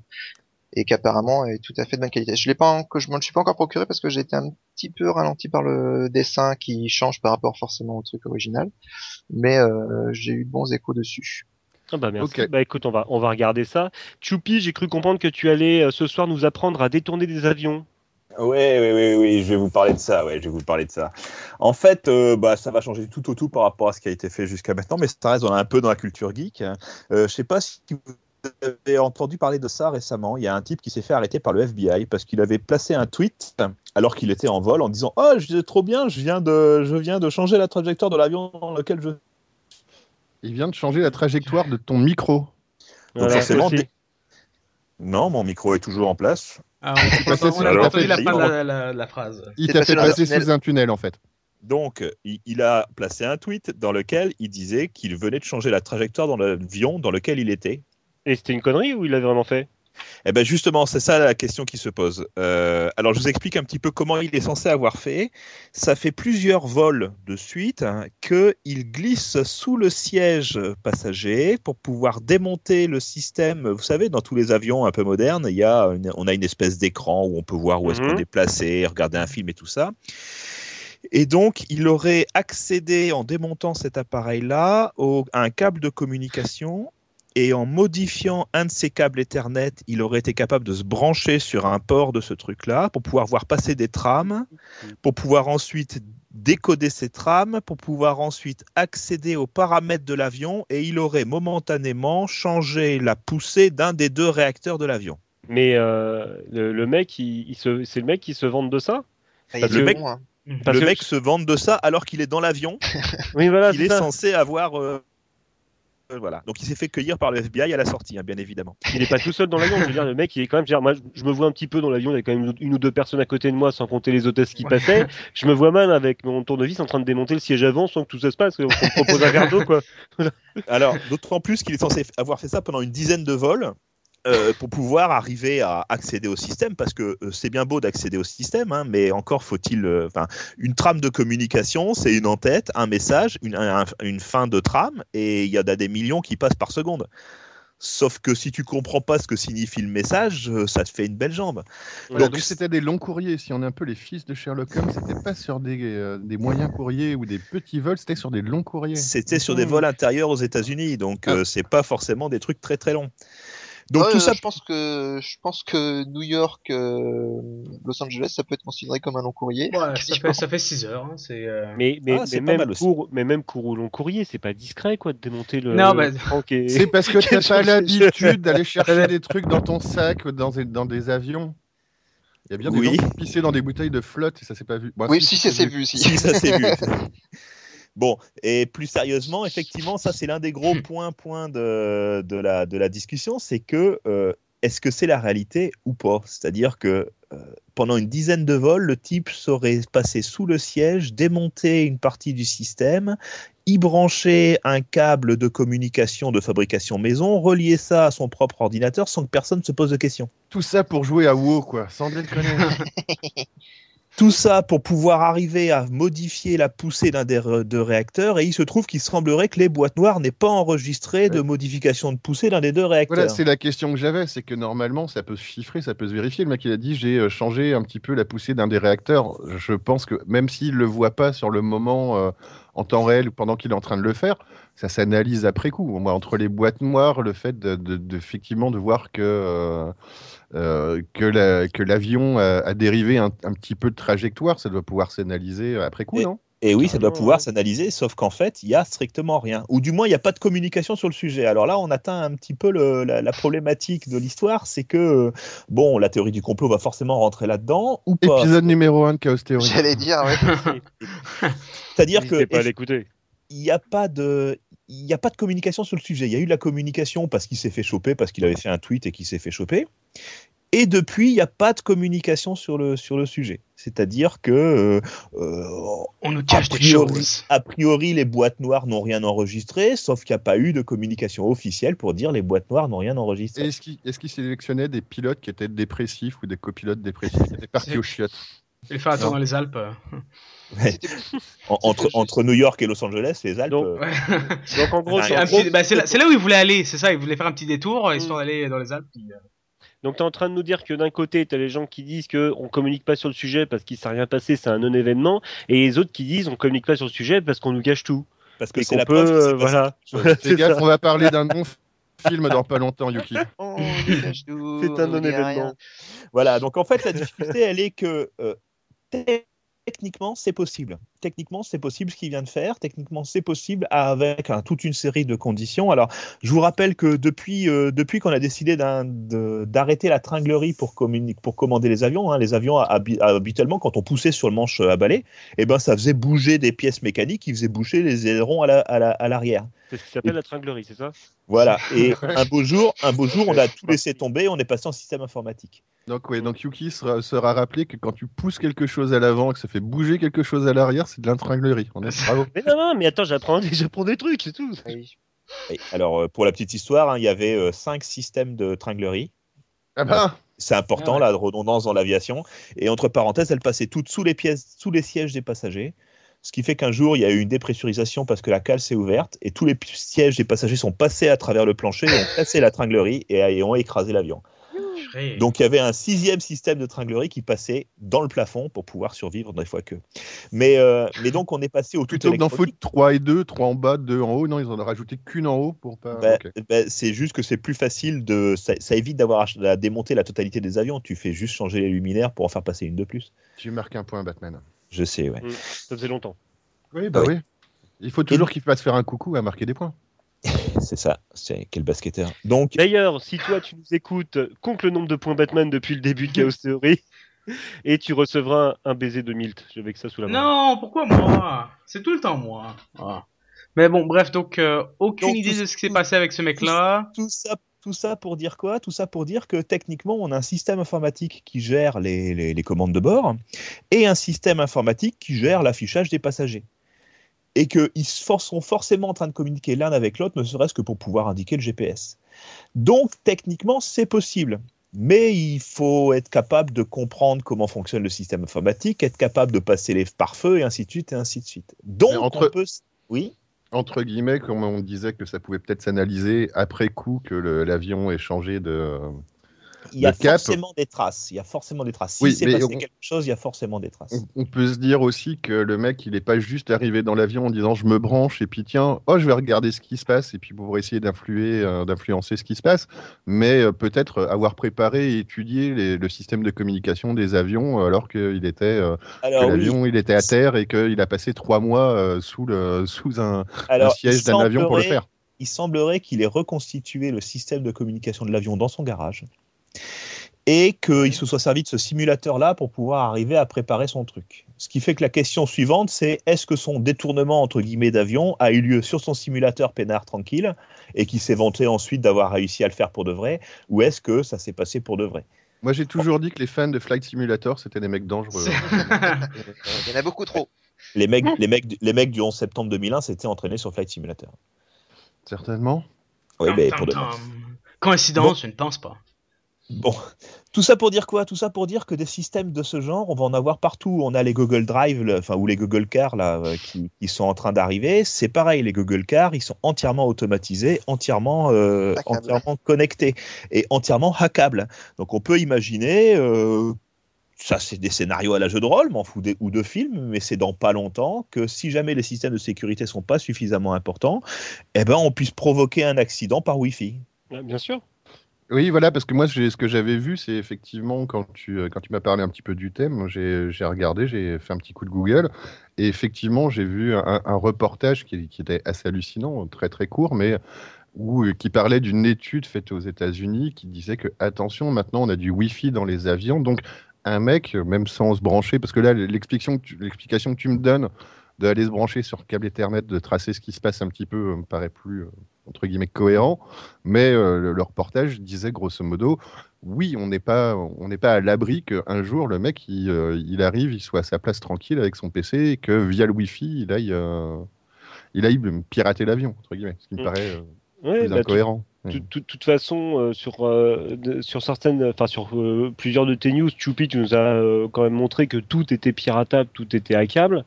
Euh, c'est pas pour rien d'ailleurs que les silos nu- nucléaires aux États-Unis, euh, il y a pas, c'est des vieux systèmes qui datent des années 50, il n'y a pas un port USB qui dépasse. Et il y a des euh, homères dans chaque. Et donc voilà, et donc euh, oui, de c'est- clair. voilà, donc euh, c'est sûr qu'on va y arriver. hein. Voilà, donc la question qui se pose, c'est euh, bon, bah, très bien, tout, devient connecté. On a des smartphones, des smart glass, des smart euh, watch, des smart trucs et des smart voitures. Et, et, et alors, euh, comment est-ce qu'on va, euh, comment est-ce qu'on va traiter ces problèmes-là? Donc, euh, bon, bah, je pense qu'il y aura toute une série de scénarios de films à deux balles qui vont être, qui vont, qui vont sortir dans peu de temps sur les, sur des hackers qui détournent des voitures. Et je pense que Yuki nous fera des chroniques sur le sujet. C'est pour ça qu'il n'y a pas eu de communication entre temps. C'est les, Et- c'est les majors qui, qui ont, qui ont gardé ça secret pour la, la sortie du prochain film. En fait. Voilà. Ils ont déjà mis un copyright dessus pour, euh, pour Mais- pouvoir. euh, Enfin, ils sont fait griller par Shadowrun, euh, par plein de films de science-fiction. Euh, euh. euh, Il y a déjà des films dans les années 90, un pirate du cyberspace, tout ça, des ça. machins bien, bien, bien gratinés dans le genre. Oui, non, mais voilà, c'est ce qui est, euh, ce qui est rigolo, c'est que, ou rigolo ou pas du tout d'ailleurs, c'est que euh, plus ça va, plus ça se rapproche et plus euh, ça devient des, sur des objets que- qui sont euh, de notre quotidien. Mm. Voilà. Mais Je rappelle moi- que cyber, Oui, Cyberpunk, c'est censé être 2020. 2020, c'est dans 5 ans. hein. Oui. Mhm. Vas-y, Mais- euh, Milt. Ouais, bah, moi je trouve ça. Moi je trouve. que- Euh, Merci, je voulais dire. Merci. non, non, non, non, non, non, je m'en souviens. Je trouve que c'est assez hallucinant à quel point maintenant les, les autorités réagissent sur des trucs comme des tweets ou des messages Facebook. euh, ça me rappelle euh, l'histoire- parce que le mec a tweeté euh, a priori de l'avion euh, qu'il allait faire, euh, qu'il allait modifier la trajectoire de l'avion. Puis ça me rappelle l'histoire d'une petite, d'une femme, euh, bah, d'une jeune femme de, je pense qu'elle avait 16-17 ans des euh, des Pays-Bas qui avait envoyé un tweet de mauvais goût à American Airlines une compagnie comme ça en disant oui salut mon nom c'est Mohamed et je vais faire un attentat sur votre avion dans les prochaines semaines Très Puis, classe, fin. ouais super super super classe de la part de la, de la jeune femme bon bref euh, puis là American Airlines a juste transféré le tweet euh, au FBI euh, la fille s'est fait cueillir par euh, les autorités locales dans les Pays-Bas euh, pour interrogation. Et elle a complètement bah tu sais il y, a il y a cette espèce de il y a ces- maintenant il y a ces conséquences à des tweets alors qu'avant tu pouvais aller sur des chats AOL puis Maintenant- genre, juste raconter n'importe quoi. Maintenant, et je me prétendre que t'étais une petite fille de 13 ans puis parler avec des hommes et voir qu'est-ce qui allait se passer. Ça, c'est ce que tu fais toujours. Ça, ça- ça sent le vécu, ça.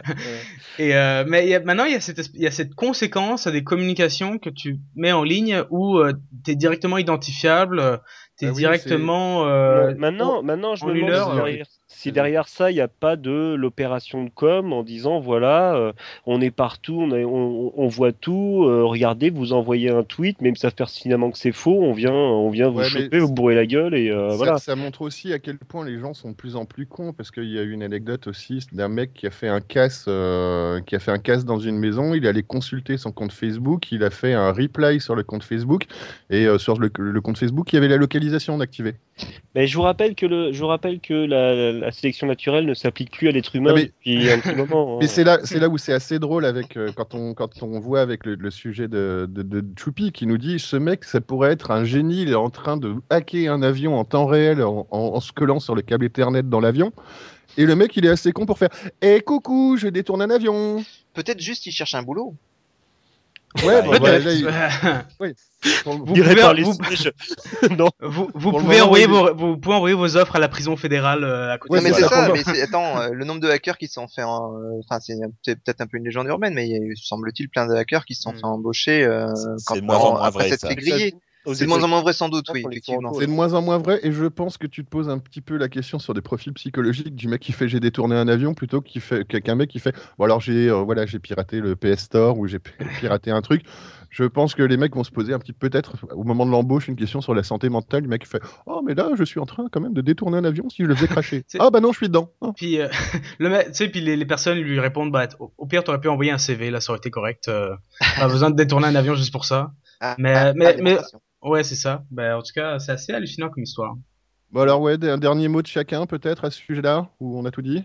Bah, on, va, arrêté. on, va, on, va, on va saluer Edward, le gars de la NSA qui nous écoute en ce moment. Ah bah Edouard, hein, Salut d'habitude, Oui, Salut Edward. auditeur le plus fidèle. euh, c'est Et donc, c'est- c'est c'est- lui c'est qui- de toi dont on parle, salut. C'est lui, c'est lui qui t'a fait passer sous un tunnel tout à l'heure quand t'as commencé à parler de lui, il s'est goré de boutons. Si Bah c'est oui, si c'est c'est moi, il bosse plus. Hein. J'ai dit Choupi va nous apprendre à détourner un avion tout de suite direct. Bam. Voilà. voilà. Censure. J'ai une personne qui s'est connectée, un raton laveur Ah. inconnu qui s'est connecté sur le drive. C'est c'est son nom de code, raton laveur inconnu. Voilà. Bon, très bien. Donc, on a fait, je pense, le tour des, euh, des petites chroniques euh, personnelles de, de chacun. On va faire un Mm. petit break avec une pause musicale qu'on va embrasser, qu'on va en- embrasser, non? Ouais. Et on va embrayer, On va embrayer. Sur un quiz sur, le, sur les films des années 80 fait par Ça, notre ça vous ami dit pas plutôt un quiz avant d'aller pisser? D'ailleurs, on va l'appeler comme ça, un quiz avant d'aller pisser. Non, Non, après, non, après. après, Ah, après. après. Bon, on va Après, pisser on- maintenant alors. Voilà, et, euh, et donc après, on finira avec la deuxième partie de l'émission qui sera sur un débat débat. Sur. Ouais, on va faire le ça. quiz avant, on en parlera après. Voilà, à plus.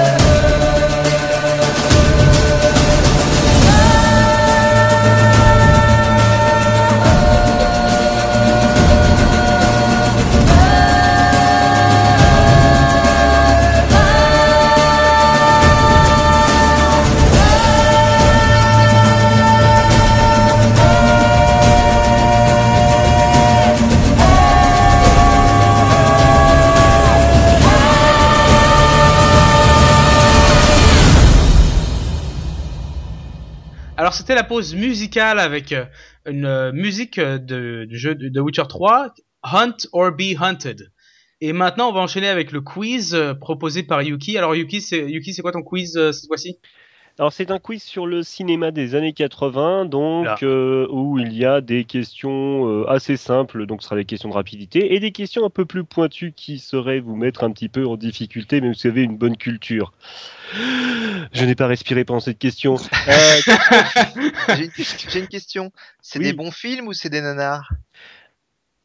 Hein, euh, Alors. après tout ça, c'est complètement relatif en fait. Non, il y a du Non, non, il n'y a plus de relatif il y a, ce soir. il, il y a des bons films et il y a des films français. D'accord. Donc Yuki, par contre, tu n'oublies pas de bien compter les scores. hein, Oui, que justement. Alors, qui est dans quelle équipe? Donc, euh, alors, ou, euh, euh, alors. Je Ouais. pense. Voilà. Alors, Milt Euh, et Jay. Alors, contre je le rappelle reste du que- monde. Alors, je, je rappelle que si je ne comprends pas qui a donné la réponse, je donne le point à Milt. Donc, Ah. euh, contre Chaos, Ça c'est une bonne habitude ça. Chaos et Sir Choupi. Voilà. Allez. Allez, parti. C'est parti, vous êtes prêts? Donc première question qui va être question de rapidité.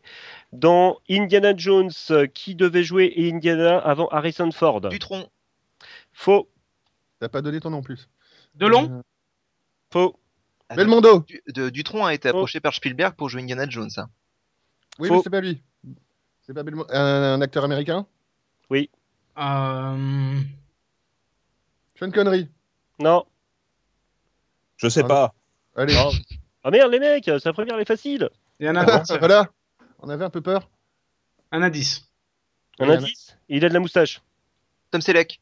Oui, tout à fait. Un point pour Jay. Yes. Question subsidiaire. Question subsidiaire. Quel acteur, euh, chanteur français devait jouer l'agent de la Gestapo? Jacques Dutronc. Tout à fait, un point pour Choupi. Oui, car Jay, je sais que tu allais, je savais que tu allais me répondre ça. En fait, Jacques Dutronc a été euh, approché pour faire l'agent de la Gestapo. Ah d'accord, je pensais qu'il avait été approché pour jouer Indiana Jones. Et mais il n'a pas, euh, mais il n'a pas été retenu euh, parce qu'il faisait le con quand Parce il, a- qu'il a fait le con exactement. Ah, c'est ça, c'est- c'est pas possible, voilà. j'ai pas bossé avec ce mec-là. il prenait pas du tout le truc au sérieux. Deuxième question, une question plus compliquée. Euh, le film Creepshow, euh, le premier film de Creepshow par Georges Romero, quel objet récurrent revient dans les sketchs C'est très Un cercueil. Un Non. Non, Un livre Un crâne. non. Un éléphant. Un piano. Un pied de biche. C'est un- objet, c'est un objet de la vie quotidienne, mais qui est utilisé en fait euh, euh, différemment euh, d'un sketch à l'autre, mais qui est le même d'un sketch à l'autre. Donc l'éléphant, ça correspond. Un vinyle? Hein Un Non. vrai indice? Une Un vrai- casserole. Alors un vrai indice, je rappelle qu'on est au début des années 80 et qu'on était beaucoup plus permissif par rapport à certaines choses. Un.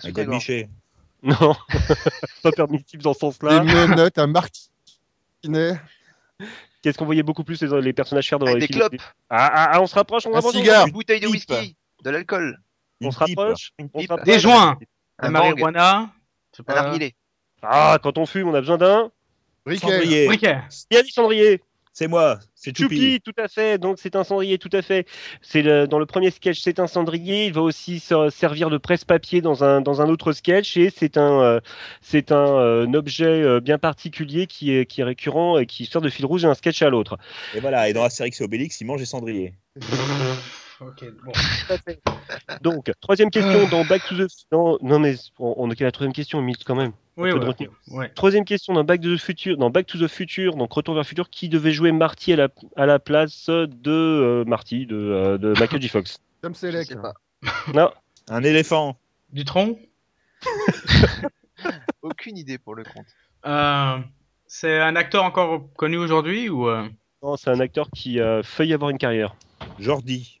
Non, c'est un peu, plus, Culkin un peu plus vieux quand même. Ouais, Macaulay Culkin, ouais, c'était. ouais, Mais non. Non, à l'époque, Euh, il était jeune. Quand qui même. a failli avoir une carrière Euh, Voilà, qui a failli avoir une carrière. Et je peux vous dire, je sais même pas si je peux vous filer un indice dans la mesure où ce mec a tellement fait une carrière éclair que euh, j'ai vu qu'il avait joué dans un film il y a pas longtemps, mais je sais même plus ce que c'était. Willy de Arnold et Willy. Ah, euh, comment il s'appelle euh, Asloff? Non, c'est pas lui. non. David Allez, Hasselhoff, plus il a 10 fait une carrière quand maintenant. même. Il a fait une carrière, David Hasselhoff. Euh, 5 secondes. T'appelais ça une carrière? Ouais, 4, 3, 2, Hein, C'était Eric Soltz, personne n'a le point. Je sais pas qui Personne c'est- connaît je- ce mec. Yeah, il, a fait des, il a fait des films dans les années 80 et voilà, c'est voilà. D'accord. Bon, ok. c'est pas grave. Euh, question 4 dans Ghostbusters. Pourquoi Bill Murray a si peu de marshmallow sur lui après l'explosion du bibendum Parce que dans son contrat, il voulait pas être taché? C'est pas ça, mais c'est pas loin. Parce qu'il est allergique au marshmallow.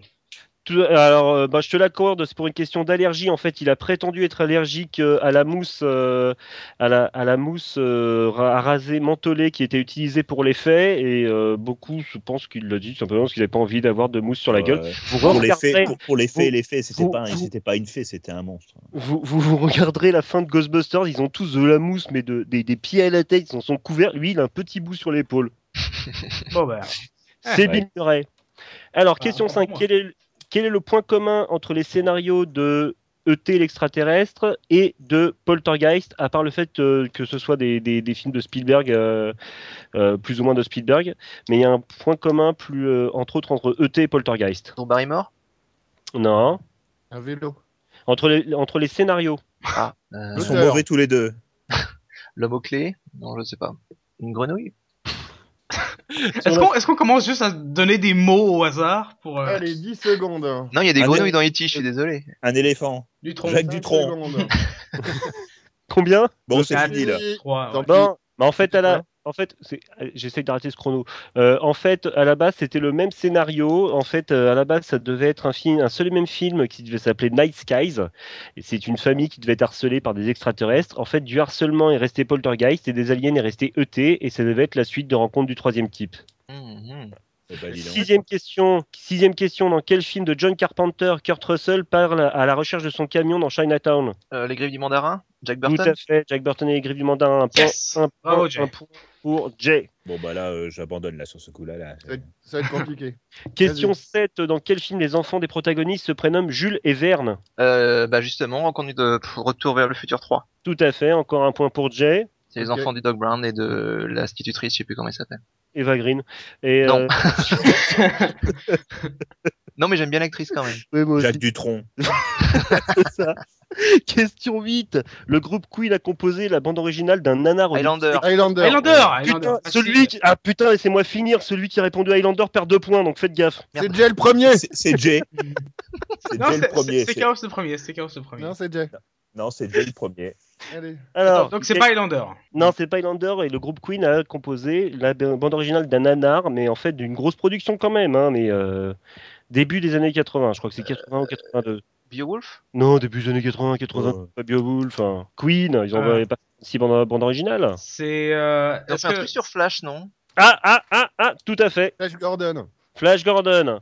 Euh, je le donne à qui du coup Bah, Bah, moi, Jay. Bah, Jay, tu, Jay. mais tu mets zéro point parce que j'ai merdé sur Highlander et que j'ai répondu à ça. Ouais, non, mais non. tu fais moins T'as un t'as point. dit Flash, t'as pas dit Flash Gordon. Flash Gordon, vas-y, fais péter. Allez, je Voilà. la- je l'accorde à Chaos. Et- Alors, et, moins deux pour Jay, c'est, formidable. euh, Flash, je sais pas Non. si vous- je sais pas si vous avez vu le film, mais c'est quand même une sacrée merde. Euh, puisqu'on est sur la BO, euh, la BO d'un film a été composée en partie par Giorgio Moroder et l'adaptation d'un livre de Michael Ende, c'est 10 secondes. 10. Mais non, je tente ça. Ah non, là j'ai aucune idée. moi. Giorgio Moroder, adapté d'un film Michael Ende. Non, je connais ni un ni l'autre. Je, je connais aucun des deux là. Je- Donc je vais dire Jacques Dutronc et un éléphant. Rien du tout, Ah. c'est bon, on arrive au sein du compte à rebours. C'est fini. C'était l'histoire d'enfant, l'histoire sans fin, enfin, les amis. Ah, pourtant Ah. j'adore ce film et j'adore la BO. Voilà, bah, c'est une- une partie a été faite par Giorgio Moroder. Question 10. Dans quel film Christian Slater incarne un moine? Euh, dans euh, Le nom de la rose. Merci, un point pour Jay. Tac. Bah, Jay Milt, hein. Non mais non non mais non Jay Jay Jay. Jay. Milt, Milt, il est là pour le décorum. hein, Il y a un moment donné. quoi. Quel est, question 11, quel est le seul film réalisé par Stephen King la liste de Euh, Schindler. La liste de Schindler Oui, oui. par Je Stephen sais King. pas, je vais. Euh, oui. C'est. Euh, Ça lui un bien. C'est d'après Euh. D'après un de ses bouquins. Et, et d'ailleurs, il l'a présenté comme étant Ça. euh, C'est la, ça. La- la seule adaptation euh, fidèle euh, de, de, de ses bouquins. Et c'est une des merde. téléfilms. C'est des téléfilms, ça. Il est con parce qu'il y en a eu des bonnes. Alors. Carrie. Non. Non, Carrie, c'est c'est un autre. C'est Le Allez. Fisher, It. Allez, 10 secondes. euh, Cimetière, euh, Cujo, euh, l'éléphant du La Tour. Sombre, elle a pas été, fin... elle a pas été adaptée, je crois. Non. Euh, Top Ah, écoutez, c'était Maximum Overdrive. Ah bah purée, oui, en plus je connais celui-là. Je viens de perdre un tympan. Question, euh, il est très mauvais Maximum Overdrive. 12. Question, dans quel film Martin Lamotte lance You want to know my name, you want to see my face, I'm the devil, ha ha ha. Et avec cet Ah, accent-là, il le la lance. mode- La totale? Eh oui, c'est avec euh, Balasco. You want to know my name, you want to see my face, I'm the devil? C'est pas la totale? Euh, Le Père Noël est une ordure. Pas Les du tout. bronzés. Il y a bien Balasco, elle joue une pharmacienne dedans. Oui, oui, oui. Est-ce qu'il y a un éléphant? Oh, quoi que ça pourrait en plus dans le film. Mm, C'est possible, ouais. Euh, oui, il joue un démon et il la transforme en bonasse. Ah Oui, je vois ce que c'est, mais je, je connais pas, je retrouverai pas le titre. Moi non plus. Pas les 10 secondes. Allez, 10 secondes, un indice, il se fait appeler super résistant. Ah, Hein sans déconner, c'est. merde, c'est- euh, Pa- Papy fait de la résistance. Bravo. Voilà J'aurais pas dit ça du tout. C'est c'est la, cau- c'est la caution histoire, Choupi, il trouve Papy fait de la résistance, j'adore. Et j'ai jamais vu. euh, 13. Pour rester dans le cinéma français, dans quel film Gérard Lanvin lance Je suis le chevalier blanc et je cours et je vole au Perceval le secours des Gallois. enfants. Perceval le Gallois. Pas du tout. Quoi Noé Ivanoé, ouais. Je suis le chevalier blanc. Il le Euh, chante comme ça. hein. Il le chante, il le chante comme, Oui, oui, euh, oui. comme le C'est pas dans Perceval le Gallois, ça Pas du tout. Avec Lucchini. Non. Alors, je confonds deux films, en fait. C'est un film avec euh, Anémone. Et Junio, non? Est-ce qu'il y a Junio? C'est pas flagrant.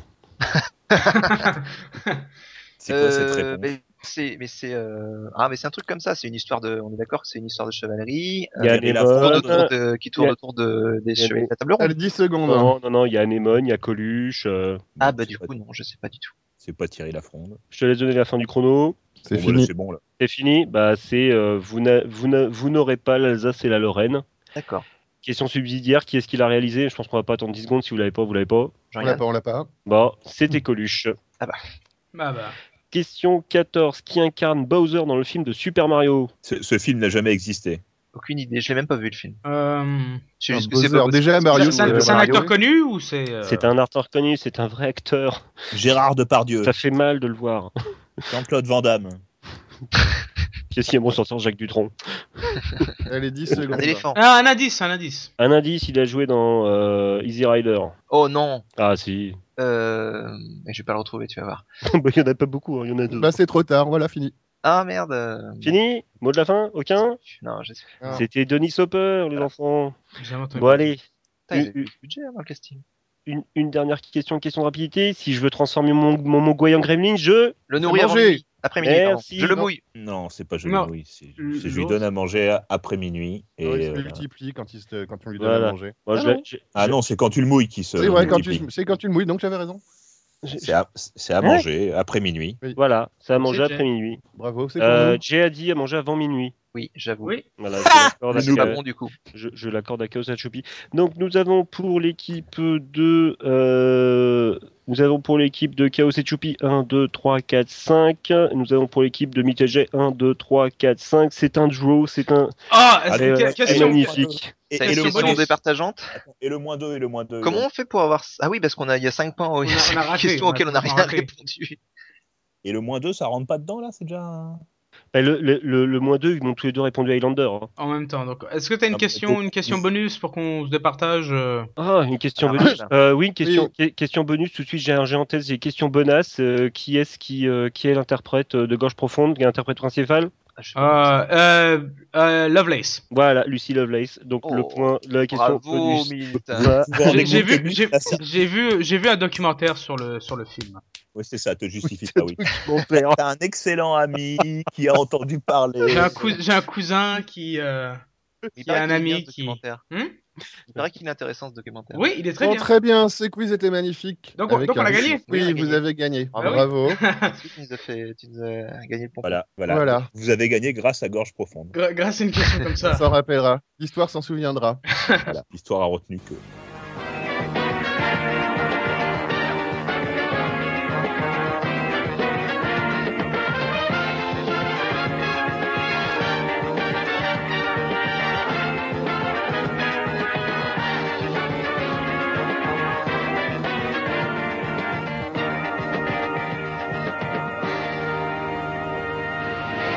Donc, après ce petit quiz sympathique sur les films des années 80, on va inaugurer un petit peu notre nouvelle chronique, une nouvelle rubrique euh, qui va être qu'on va appeler pour le moment le débat des hauts. Vous comprendrez peut-être plus tard pourquoi. euh, ou tout simplement on va faire une petite chronique partagée, c'est-à-dire qu'on s'est imposé, et là pour le coup le terme est bien choisi, Tout à fait. Imposé, oui. on, on a imposé à l'équipe de voir que tout le monde ait vu un petit peu euh, une émission, un film, un comics. Ce, ce soir, ce sera un film où tout le monde pourra débattre un petit peu et donner son avis euh, sur, le, sur le thème et l'œuvre qu'on aura choisie. Donc ce soir, on va parler d'un film magnifique qui s'appelle The Room. Et donc, la personne qui nous a proposé euh, ce thème ce soir, c'est Yuki Gami, qui Merci, va Yuki. donc nous parler. Merci Yuki, on applaudit bien fort. Bonissons son nom sur cette génération. Moi, je propose- moi, après, je propose. Hein. qui va donc, euh, donc, qui va vous parler un petit peu de ça et on va débattre là-dessus. Vas-y Yuki, parle-nous Il de faut- ce film Il magnifique. faut, il faut soutenir le cinéma indépendant. Hein, euh, il faut soutenir le cinéma indépendant. Le cinéma indépendant, c'est, c'est euh, bien sûr euh, Juno, c'est Little Miss Sunshine, c'est, mais c'est aussi Andy Warhol avec de la chair pour Frankenstein et du sang pour Dracula avec Udo Kier. Hein, ça existe, hein, je vous promets. C'est- La, Donc voilà. la comparaison est insultante, Le- honnêtement. C'est Le, le, euh, le chat pour Frankenstein, pas trop non plus. Euh, c'est important. Là, je vous parle d'un- d'un film indépendant qui, euh, qui a quand même coûté 6 millions de dollars et je Merde. pense que ça les vaut. Ouais. Merde, ça a coûté 6 millions de dollars. ouais, c'est assez- Mais ouais. comment Bah, c'est sur les chansons, c'est des chansons qu'il y avait pendant le, c'était- pendant le film, ce sont, des chansons à droit. Donc, Ça euh, été- Non, mais, mais- j'y reviendrai plus tard. Mais ça, ça- ça a été quand même le premier film qui a été tourné simultanément avec une caméra normale, enfin à, Ouais. à Digital et film. et une caméra HD et une caméra HD en même temps. Mais bon. Alors qu'est-ce que c'est? Ce film s'appelle The Room. The Room, la pièce. Et qu'est-ce que ça nous raconte? Ça nous raconte euh, l'histoire euh, de, de Johnny qui est interprété par Tommy Wiseau. Euh, Tommy Wiseau qui est acteur principal, producteur, scénariste, réalisateur du film. Donc ça nous parle de Johnny qui est amoureux de Lisa et son, son meilleur ami s'appelle Mark. Johnny aime Lisa, Lisa est une grosse salope qui se lasse de Johnny. Et euh, donc euh, Lisa commence à coucher avec Jo- le meilleur ami de Johnny.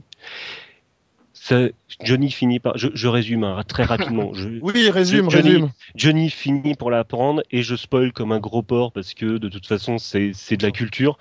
Euh, Johnny se fait sauter la tête à la fin du film et tout le monde est triste parce que Johnny était le meilleur homme au monde. Et vous allez me dire, mais tiens, on dirait un film français avec Daniel Auteuil. Mais non, Même pas, on va pas te le dire. Pourquoi tu dis, pourquoi tu dis ça du cinéma français? c'est vrai, c'est vrai, c'est vrai. Ah, voilà. C'est vrai, il y a, il y a Caché qui est à peu près du même niveau. Oui, Je me doutais que t'allais le ressortir. J'oublie, t'as été tellement impressionné par ce film. impressionné, c'est le mot, oui. Voilà. Et donc voilà, donc, je me dirais c'est un film français, c'est un peu anodin, mais en fait ce film a quelques défauts. Je cherche encore une qualité. Disons, on, on cherche des synonymes du mot défaut là pour le reste de la chronique. Et si vous me demandez quels défauts, je vous répondrai bien tous en fait. Tout est- Oui. C'est bien. Et là, on est d'accord avec toi? C'est bien ça son, Oui. c'est bien ça son Oui. problème et sa principale qualité en même temps. C'est- Oui, bah, oui, en plus, t'as même pas tort. C'est pour ça que je l'ai aimé. Mais je co- continue, continue. Euh, quelques défauts, c'est-à-dire que bon, euh, comme je dis, caméra, caméra pellicule, caméra HD, ça n'empêche pas d'avoir des, des plans flous. C'est euh, joué de façon très approximative. Le, le- le- le jeu d'acteur de Tommy Wiseau, Notamment de Tommy concours- Wiseau, parce que concours c'est de quand même le litote, en fait. C'est un concours de litote, concours d'euphémisme. Oui, c'est parfois euh, avec un jeu assez imprécis. un jeu un peu approximatif. Oh merde. C'est ça Ah, flou non. comme les plans. Alors, c'est-à-dire que, euh, en fait, mais quand on écoute un petit peu la façon de parler de Tommy Wiseau, il y a, il y a quelque chose de Christopher Walken, mais drogué, en fait. Oui, déjà que Christopher Walken a l'air relativement drogué de base. Euh, alors, mais alors lui, c'est vrai que pendant tout le film, t'as l'impression qu'il est soit sous sédatif, soit qu'il vient de se, quoi, s'il est sous zéro, enfin c'est quelque c'est un chose. mec quoi. au bord de l'overdose, quoi. Puis visuellement, hein, visuellement, le mec, euh, tu le vois dans la rue, tu te dis, je veux pas qu'il m'aborde. C'est- Enfin, je, tu, tu te mets en garde, tu, tu fais attention. Si, parce qu'il avec des des roses. Il- Non, mais même avec des roses, c'est encore plus flippant à la rigueur. Tu te dis, c'est que, que- quelle est la pauvre âme qu'il va séduire. euh. Putain, J'essaye de défendre le film, quoi. Voilà. Donc, les jeux, le jeu d'acteur approximatif, euh, je sais pas si vous avez remarqué, il y a quand même des scènes d'amour où il essaye de faire l'amour à, à Lisa, et quand on remarque comment il est placé, en fait, il est plus en train de, de, de lui défoncer le nombril Mhm. que- qu'au- qu'autre chose. Euh, Les scènes d'amour sont aussi approximatives que le jeu en fait. Oh, voilà, C'est-à-dire c'est- que ça tient du, ça tient du, Ouais, du feuilleton érotique euh, de deuxième partie de soirée sur M6, mais Voilà. en général, le peu que j'en ai vu, ils sont mieux joués souvent, Ah, bien joué, il est plus fin que mieux Mythe réalisés en tout cas. Il est plus fin que Mythe, Jay, pour dire. C'est, oh, j'ai vu un reportage. Non, il en est. là, il y a des gros problèmes de chronologie dans le film. Je sais pas si. Ah, oui, ça. euh, Voilà, j'ai vu ce film deux, trois fois, hein, voire quatre, cinq. Il y a des gros problèmes. Quel de héroïsme. Ouais, moi j'ai eu, Dans- eu dans du une mal fois- la première. dans, dans une fois au cinéma, mais j'y reviendrai. Oh merde. Des gros problèmes de chronologie. Moi, j'ai essayé de le voir trois, quatre fois, mais j'ai- échoué j'ai trois j'ai fois. fini par le voir à la quatrième fois, mais j'ai échoué trois fois. Ouais. C'est-à-dire qu'à certains moments, euh, ils, ils organisent une soirée, et puis en fait, euh, les- les- la, la nana et, leur- et Lisa organisent la soirée pour le soir même, mais en fait, il y a une nuit qui se passe, et le lendemain, elle organise toujours la soirée. ouais, elle est toujours en train de faire le balai, de passer le balai, ouais, c'est vrai. C'est- C'est ça. Mais là, rien que la première scène, hein, euh, ils sont, euh, il y a comment Tommy Wiseau qui rentre, euh, qui arrive chez Lisa, enfin chez lui a priori, il est chez lui. Ouais. Euh, il vient lui. offrir des roses, machin, il discute, il fait jour, tout ça, puis il monte, hein, il y a une petite D- scène. avec, avec Denny, Denny, le ah mec ouais, non, le avec plus Denis, bizarre. Ouais. Le mec le plus, plus petit du Mais, monde. mais, là, c'est quoi la Et soudain, stratégie et soudain, ils font l'amour. Pas tout le monde en même temps. Pas tout le monde en même temps. Vas-y, Jay, tu disais. Beaucoup de Donc, passion pour ce film, j'ai remarqué. oui, c'est Ah, ça. bah Donc, ça, Jay, vas-y, continue ce que tu disais. Oui, je disais donc, euh, il arrive, il fait jour, machin, tout va bien. Il se passe quoi, cinq minutes, il monte, et soudain il fait nuit. Alors j'imagine que c'était plus raccord avec le côté euh, En fait, il- il- romantique de il pleut. amoureuse, mais non, non, il fait Euh, nuit. Non mais c'est non mais c'est surtout qu'en fait il- c'est l'après-midi c'est c'est l'après-midi il monte faire l'amour mais en milieu d'après-midi et il se relève mais c'est déjà le matin il va re- il va au travail. Enfin, c'est- il y, a des- il y a- il y a plein de trucs comme ça d'incohérence. Oui, tu parlais du personnage de Danny. En fait, le, le personnage de Danny, euh, c'est une sorte d'orphelin de 25 ans. Oui, c'est à c'est peu près ça, oui. Ouais. C'est comme ça qu'il est présenté. qu'ils voulaient adopter, ouais. Quel comportement d'un gamin d'une douzaine d'années, mais par contre qui veut venir les voir pendant qu'ils font l'amour. Il a pas compris, semble-t-il. Mais en même temps, c'est parce qu'il, en fait, le, le- ce qui est génial, c'est que au début, on sait pas que lui ne n'a pas compris. On se dit c'est un mec normal, et du coup, eux, ils disent clair, plus ou moins un mot couvert, mais c'est, enfin, c'est clair pour n'importe qui, euh, surtout de cet âge-là.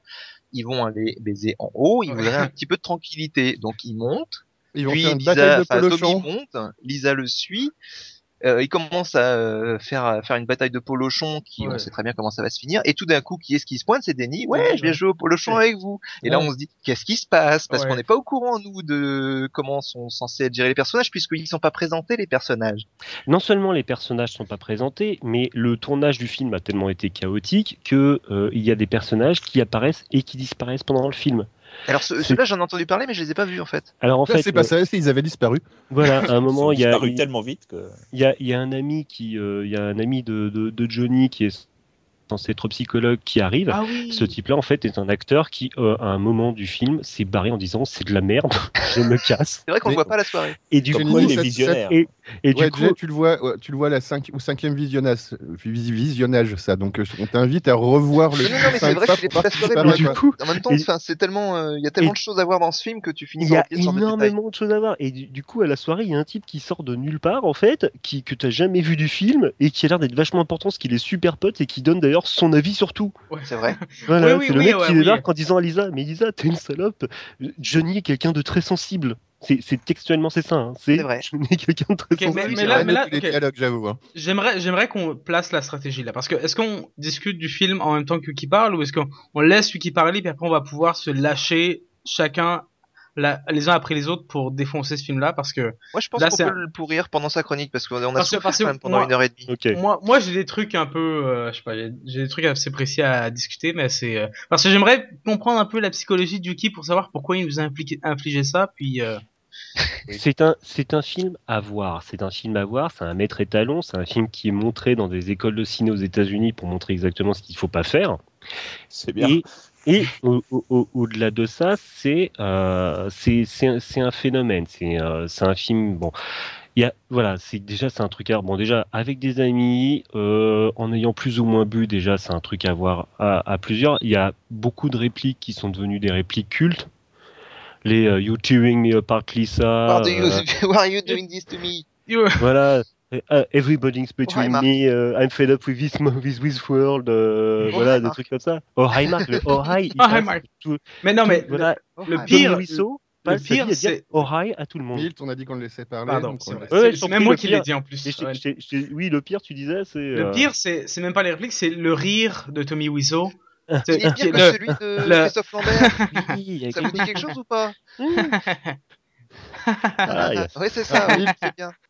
Puis alors, il le balance à des, sur des trucs euh, complètement hors propos, quoi. Genre, Non, mais c'est des choses un petit peu pas drôles, et puis là, il est...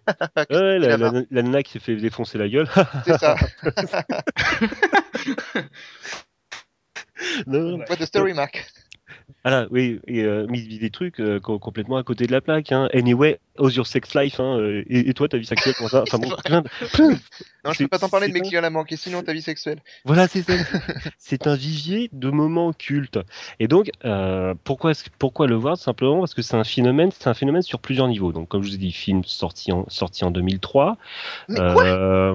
2003. 2003, ouais. Oui. C'est un film de 2003, ça? Moi, j'ai cru que c'était de 2003. 82. Hein. Bah, Non mais je moi sais parce aussi. qu'en plus le mec en fait pour euh, pour piéger Lisa il, il utilise des mini cassettes tout ça voilà c'est vraiment le machin non non c'est un film Ah, qui date de ça- 2003 Merde. Tommy Wiseau donc euh, 6 millions de dollars il a même euh, il y a un grand panneau d'affichage hyper célèbre à Los Angeles euh, qu'il a squatté pendant euh, pendant des semaines Mais ce film-là- qu'il a payé alors que le film. il a faisait- payé il a payé les semaines il a payé les semaines ouais. le film le film est sorti dans l'indifférence totale parce que de toute façon il n'y a pas grand chose à voir et en fait les gens étaient Oui, indifférents à ce film jusqu'à ce que des euh, des étudiants découvrent le film et commencent à organiser des séances de minuit, de minuit tous les mois à Los Angeles. Et là, on est tombé complètement euh, dans le côté un peu à la Rocky Horror Picture Show. Oui, oui, oui. Il y a toute Oui. une, il y a toute une, euh, en fait, euh, tout un rituel qui s'est fait autour du film. Au départ, ça s'est fait euh, sans Tommy Wiseau, et ensuite ça s'est fait avec Tommy Wiseau. Alors Tommy Wiseau, le, le- le réalisateur, producteur, etc., mais aussi le mec qui joue Marc, qui est Greg Sestero, qui est, euh, qui est Greg Sestero, qui est, qui est aussi producteur, et qui est en fait un type qui va euh, gérer Tommy Wiseau. On va dire. Oui, parce qu'il est aussi allumé en- dans la vraie vie, j'imagine que. Tommy Wiseau-. Alors, Oui. Tommy Wiseau, je l'ai rencontré. Merde. Euh, si, si, justement, pendant ces séances participatives, ils en ont fait, euh, ils en ont fait euh, deux euh, à Paris. C'était quelle cure de désintox? C'était euh, Panic, Ciné- Pa- Panic Cinéma dans le Marais euh, qui fait euh, souvent des séances participatives. Et euh, donc, euh, euh, oui, donc j'ai pu rencontrer Tommy Wiseau. Moi, je lui ai demandé hein, si, euh, si The Room s'était tiré de, de, de, de- d'un événement de sa vie, parce que quand on regarde, c'est quoi The Room? The Room, c'est un Rien. gros, non, c'est, en fait, c'est, c'est, c'est un, un gros numéro narcissique. euh, C'est un peu, vous savez, le mec qui se fait plaquer et qui dit ouais, vous seriez content si j'étais mort, tout ça, voilà, euh, Mm, mm, mm. voilà, c'est ça, parce que euh, c'est cas, lui, complètement il a réussi, c'est cool. c'est complètement égocentré et euh, lui c'est le gentil, Lisa c'est la méchante et à la fin il se tue et tout le monde s'en veut parce qu'il s'est tué, tout le monde regrette le, le, le bon Johnny. Oui, parce que si on regarde ça un petit peu froidement, la position de Hmm. Lisa est pas débile non plus, quoi. Si on accepte sa mère complètement euh, La psychopathe. position de euh, est plutôt la- sur la- le la dos, mère- sur un lit. La, la mère, non plutôt dans les escaliers. La mère, la mère Oh, qui a un purée. cancer du sein dont on n'en Oui. plus du tout. Ah oui. Ah bah, c'est pas grave, ça se soigne bien aujourd'hui. Voilà. Et donc Tommy Wiseau, euh, quand on le rencontre, c'est un type qui est complètement allumé. C'est voilà, et il y a Greg Sestero qui est à côté et qui lui euh, va avoir des propos plus mesurés, qui va un peu gérer le mec. Parce que le mec, je lui ai demandé si c'était un vampire, il m'a quand même répondu oui. Mais bon, alors est-ce qu'il est dans le trip ou pas, j'en sais rien. Mais voilà, Greg Sestero, un type très très gentil, hein, Greg Sestero hein, de son côté. Euh, euh, mais c'est voilà le gars qui va qui va gérer Tommy Wiseau. Donc pourquoi ce, alors et puis il y a tout un rituel autour, c'est-à-dire que dans ce film, en fait, il y a des cadres sur les tables et dans ces cadres, il y a des cuillères. La raison, c'est toute conne, c'est que euh, quand ils ont le, le, le, le décor, le mec qui fait les décors, en fait, il a acheté des cadres au lieu de mettre des photos de gens lambda, il a laissé le truc euh, d'exemple qui était les cuillères.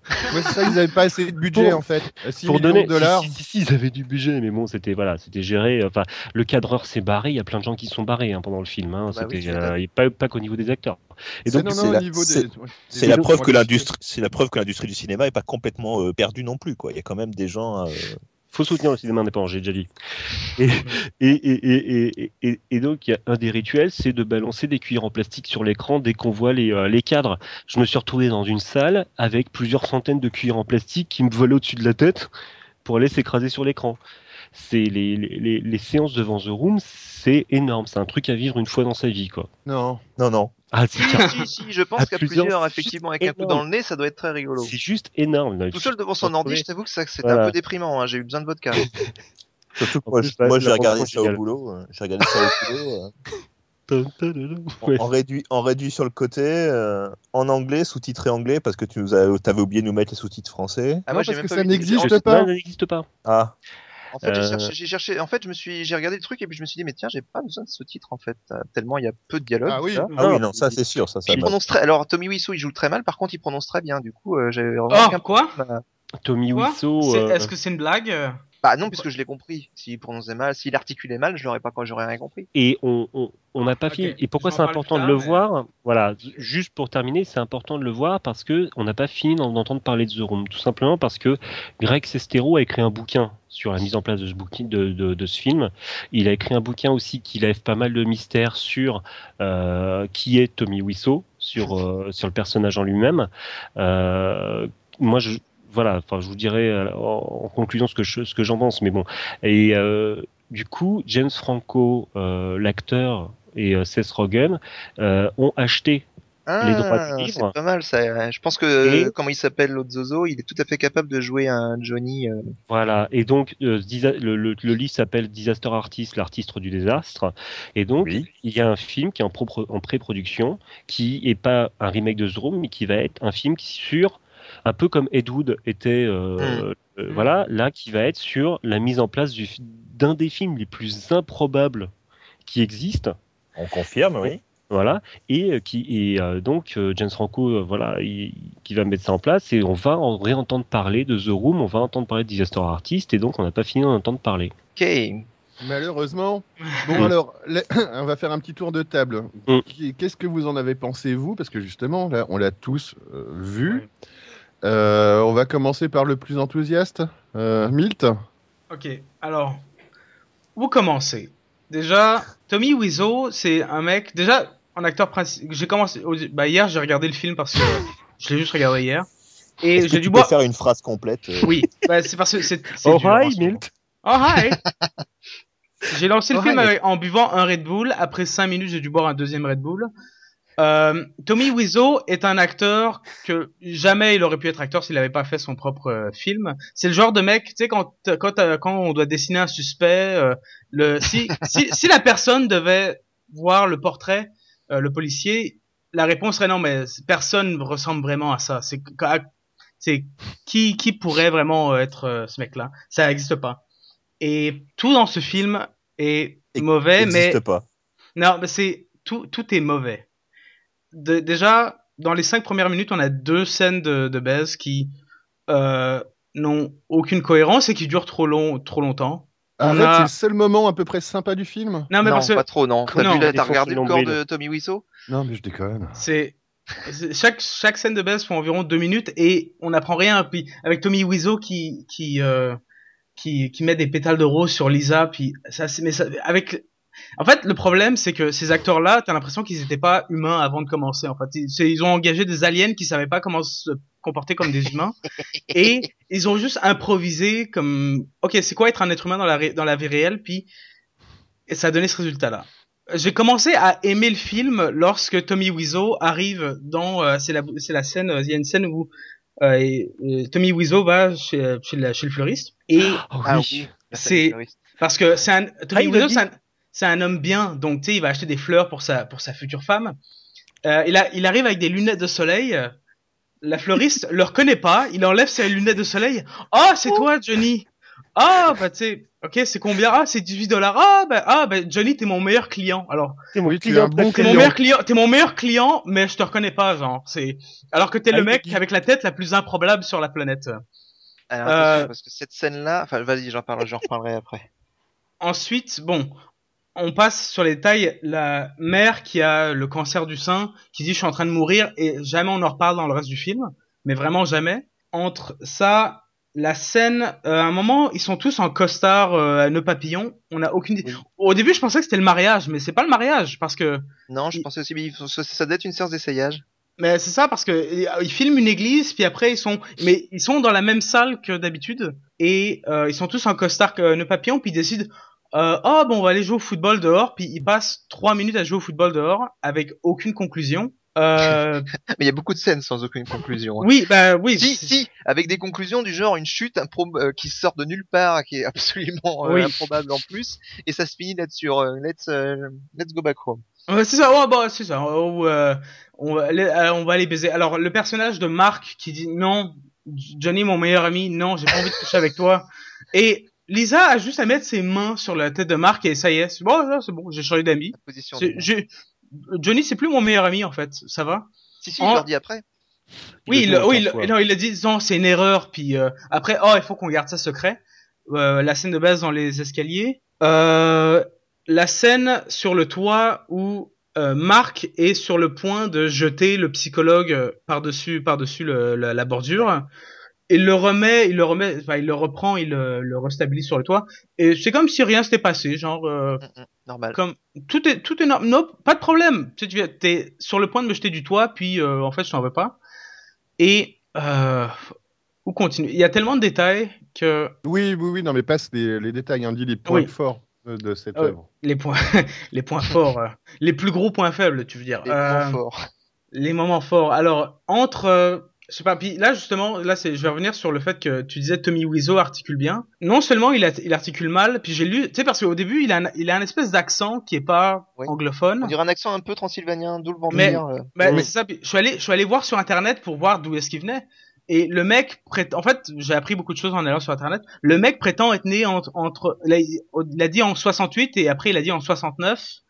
Après, il a dit qu'il est né quelque part au, euh, en, En France. Non, puis en fait, Non. puis, puis Non, non, où- C'est il pour ça que je est- comprends bien. Il, il est né, il est né en Europe de l'Est, mais il Oui, a vécu quelques- Ah. plusieurs années en France. Oui, mais c'est ça, mais parce qu'il a, mais il a menti, puis c'est euh, le, le gars qui joue Marc qui a d'une manière ou d'une autre trouvé un espèce de d'état civil où il a Mm. vu que euh, Tommy Wiseau était né dans le, en- dans les années 50 euh, en, Oui. dans le bloc de l'Est. Il a Mais- manqué, il a manqué, il a menti d'une dizaine d'années sur son âge en fait. Oui, bah presque en fait euh, dix- presque une un vingtaine, visage sans âge. comme un Ouais, vampire comme, en tout le monde, comme tout le monde sur un CV. Donc, Non, ouais. non, non, non, Et- en fait, vu sa tronche, il peut avoir 25 comme 45. déjà de la manière dont Oui. il parle, il a un accent. Puis en fait, je au bout d'un moment, je me, je, me, je me demandais, il y a un truc qui cloche. Et j'ai l'impression que la plupart des répliques de Tommy Wiseau étaient refaites post-production Post-prod. en studio. Parce que les, ce qu'il dit ne colle pas avec ses lèvres, en fait. Et Ah il y bah, a de toute juste façon, il, était, il, était, il était incapable de- d'aligner deux phrases euh, rien que la première scène. hein. Ça se voit d'ailleurs. Ouais. Première scène. Hey Lisa, about your La, gift. la, la première scène qu'ils ont tournée, c'était celle où il était sur le toit, où euh, il fait euh, I did not hit her, I did not. Not Oh, hit hi, her. Mark. Oh, I did not hear. Oh, hi, Mike. Ouais, I did Ouais, Bon. Marc. Donc, ouais, une, scène, euh, une scène sur un toit où il y a une baston, c'est la scène avec la baston Non, Non, c'est non, non, pas celle-là. C'est celle où il arrive, il jette sa bouteille, je l'ai pas Ah. frappé, je l'ai pas frappé. Ren- Rentrez, rentrez pas trop le- dans les détails, les gens ouais, l'ont pas vu, donc il faut oui. pas qu'on discute entre Après- nous de- des détails qu'on a vus. Effectivement. ouais. Ok. Voilà. Après, dégâts techniques, quand ils sont sur le toit, tu peux voir les, le, les, parce qu'ils avaient des écrans verts en fait pour euh, pour simuler le le San Francisco à l'extérieur, mais tu peux voir les reflets verts sur leur visage des écrans verts. Donc il y a et euh, les jeux de lumière sont Ouais, incohérents. mais on n'en est plus là au niveau des faux raccords. quoi. Non. Quand, moi, quand on en est à regarder des faux raccords dans ce film, c'est que Eh ben, ouais, figure-toi que, euh, en fait, il y a, il y a tellement peu euh, dans ce film, il n'y a pas tant que ça de faux raccords que ce qu'on pourrait croire euh, dans, pour ce genre de film. ouais, mais voilà, on les voit pas. C'est noyé tellement dans, dans une Alors, action Peut-être qu'on est, frénétique. peut-être qu'effectivement on voit autre chose. Non, une, une Alors. quatrième séance, je pense qu'on voit. Alors euh, entre Lisa qui bon bah Lisa est a priori euh, l'idiote du siècle, mais euh, entre Tommy entre a priori elle a dit à Tommy Wiseau à un moment qu'elle est enceinte donc Tommy Wiseau a dit à tout le monde hey elle est enceinte mais toute la soirée elle a passé elle a passé le reste de la soirée à boire de l'alcool. Alors attention, Donc- elle le dit jamais, hein. C'est lui qui annonce d'un coup de but en blanc. Non, en fait, we're Non, expecting. non non non non elle ouais c'est mais c'est mais c'est euh, après avec Lisa quand elle a sa conversation avec le mec qu'on n'a jamais vu pendant tout le film et l'autre Mhm. fille elle dit D'accord. non mais je lui ai dit parce que je veux quand même que Oui, c'est ça. D'accord. Et quand il le dit lui, ça arrive de, comme un cheveu sur la soupe. Oui, mais sauf ouais, que. Milt, que- Milt, Milt ne rentre pas forcément plus dans les détails. Je te dis, les gens l'ont pas Oui. forcément vu. Voilà, Reste, laisse- reste, laisse- reste dans le fond. Laisse les gens euh, découvrir le film. C'est vrai. Bon, pour revenir sur la scène de fin où Tommy Wiseau est enragé, il détruit toute la chambre dans laquelle toute l'action s'est passée. Oui, mais sous Euh. Oui, c'est vrai. Et il soulève la télé comme si elle pesait euh, Ah oui, ça c'est génial. 20 grammes. Et il la jette par la fenêtre et euh, la télé, là, tu un, t'as un plan où la télé explose par terre. Enfin, tout dans ce film-là est incohérent. Enfin, c'est, mais il faut le voir pour le croire. C'est, c'est même, au moi, au, au début, j'avais un peu peur parce que je pensais, au début, je pensais que c'était un film d'horreur. Mais moi aussi, j'ai cru ça au début. Je pensais aussi. Je pensais qu'il allait se passer un truc, un truc fantastique, machin. Non, en fait, c'est une histoire de pas. triangle amoureux. C'est pas mal Et- fantastique quand même quand tu regardes comment c'est. L'histoire, l'histoire du film est fantastique. Ouais, Milt, tes derniers mots là-dessus. Après, on passe à Jay. Oui, ok. Les derniers mots. Entre nous, on a été assez, certains ont été assez en colère par ce choix. Euh, moi, j'ai été assez en colère les cinq premières minutes, puis après, j'ai commencé à apprécier l'humour euh, du quatrième degré de ce genre de truc. Et euh, donc, je le recommande, mais euh, mais j'aimerais ne pas le recommander, mais je le recommande quand même. Donc, euh, euh, c'est euh, c'est pour, pourquoi étrange que pour- tu fais là. oui, mais j'aimerais dire ne le regardez pas, mais c'est c'est comme en fait c'est fascinant à regarder comme un comme un incendie ou comme Ouais, un, meilleur du- un crash meilleur- d'avion en fait. Le meilleur du pire. Ouais, c'est ça, la C'est ça. fascination de l'échec. C'est ça, c'est c'est ça. Bref, j'ai été un peu trop long là-dessus, mais euh, Donc maintenant, Jay, toi, qu'est-ce que tu en as pensé Alors, je vais essayer d'aller un peu plus vite. Donc moi, tranquillement, je me faisais une soirée Witcher 2 puisque j'enchaîne pour arriver au 3. Puis à un moment donné, je me suis dit merde, c'est vrai qu'on enregistre demain, il faudrait peut-être que je regarde ce film. Donc euh, je l'ai lancé, je me suis dit pas de sous-titres, est-ce que ça va aller en anglais? Bon, j'ai regardé les dix premières minutes, je me suis dit ça va. Donc on voit l'intro, machin, avec des plans de San Francisco, on se rapproche petit à petit de The Room, euh, la room, la fameuse room où tout va se passer à peu près. Euh, j'ai trouvé ça un peu poussif, mais pour un film des années 80, ça passait. Je savais pas qu'il avait été en 2003. J'ai dit bon pour l'époque, euh, il y a beaucoup de films qui ont été faits comme ça, pourquoi pas? Ensuite euh, arrive euh, le fameux Johnny, la première scène, et là tu dis ça va être très dur. Euh, passé le premier quart d'heure, j'ai fait pause. Je suis allé vous regarder ce qu'on en disait sur internet parce que je m'étais pas du tout renseigné sur le film. J'ai compris, commencé à comprendre un petit peu la teneur du truc. Euh, j'ai regardé 5 minutes de plus, j'ai ouvert une vodka. Euh, ensuite, euh, ensuite, faut faire? ensuite, bah, j'ai j'ai tenu quoi, j'ai serré les dents. Euh, je parlerai un petit peu précisément de la scène chez le fleuriste qui est quand même extraordinaire dans le domaine de ce qu'il faut pas faire parce que c'est Même moi, je l'ai retenu. Ah ouais, cumule celle-là. La scène de durée, elle est quoi? 10 secondes 15 peut-être? Ouais, Max. Largement ce que devrait faire le film. Alors, euh, dans tout ça, il se passe que, effectivement, le mec euh, qui est le plus reconnaissable du monde, parce que, faut voir le bozozo, hein, avec sa tronche de déterré, les cheveux euh, improbables, j'ai cru que c'est une perruque longtemps, mais en fait, je suis pas sûr vu le personnage, euh, la cravate défaite, etc., toujours le même costard de, long large, euh, qui arrive, euh, qu'enlève ses lunettes, ah bonjour Johnny, je t'avais pas reconnu, ok, pourquoi pas, hop, je te, je voudrais, euh, je voudrais une douzaine de roses. Tiens, t'inquiète pas, voilà, boum. Genre, euh, le mec, il a une douzaine de roses tout préparé. Je sais pas si vous êtes déjà allé chez le floriste, mais en général, il se fait sur place. Sinon, je lui dis, euh, je voudrais mes roses fraîches, s'il te plaît. Hop, on repart, machin. Tiens, la 12 dollars, garde la monnaie, je me barre. Ok. La scène a duré 10 secondes. Je caresse le chien, machin. Enfin, c'était de la séance, ça, T'es mon meilleur client. ouais. c'était la scène de fleuriste la plus improbable que j'ai jamais regardée. Et ensuite, on continue. euh, effectivement, les scènes de sexe improbables, les personnages qui zéro cohérence. Euh, Lisa, qui la mère de Lisa, qui annonce qu'elle a le cancer. euh, on passe outre, mais c'est pas grave, ça va aller mieux. Ok, pourquoi pas. Plein, plein, et tout, tout comme ça. Alors, ce qui m'a effectivement marqué aussi, c'est ces scènes. Il y en a deux ou trois comme ça où euh, qui se terminent par quelqu'un qui chute parce qu'il se fait bousculer et euh, et en fait, j'ai l'impression, je pense que c'est parce qu'il savait pas comment terminer la scène. Alors, en même temps, il savait pas comment la commencer, donc c'est normal terminer. Et donc, pour la conclure, on va dire, on va faire une péripétie. Oh, il va être bousculé, il va tomber, et puis, et puis fondu au noir.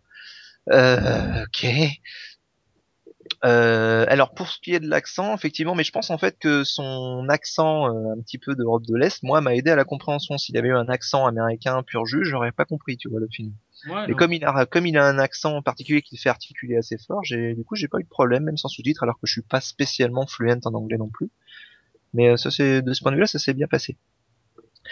Et euh, le film, ouais, continue. euh, que dire de plus dessus euh, Au bout d'un moment, j'ai j'ai failli plusieurs fois. Enfin, si, il y a une fois où j'ai carrément euh, coupé le film pour me m'octroyer un petit peu de quelques minutes de pause parce que c'était c'est c'est dur quand même à regarder. Hein. Ça c'est Ouais. ça fait voler en éclats tout ce que vous pensez savoir sur le cinéma en fait. Vous dites non mais il y a des gens qui ont le budget pour ça. Il y a des gens qui ont pas dit non mais tu peux pas jouer comme ça. C'est pas c'est juste pas humainement possible, monsieur. Surtout qu'on a appris euh, 6 millions de, 6 millions de Ah, dollars ça, et un fait- film de 2003, quoi. Ça, ça me fait tomber par terre.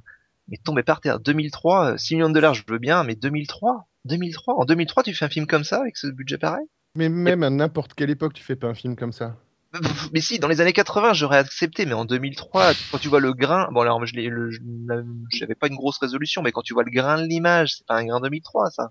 Ni les costumes d'ailleurs, ni les décors, ni, ni tout. On est d'accord, on est complètement d'accord Et alors effectivement, euh, les comment dire, le truc de fin où le mec il est en colère, mais il est, il est en, enfin il balance ses répliques genre en colère, mais sous- il est tout le temps sous Xanax, du coup ça passe jamais, Ouais. ça passe juste jamais. Ses ses répliques non seulement il joue comme un pied, mais il est défoncé en permanence. Et ça, je pense pas que ce soit un effet de style.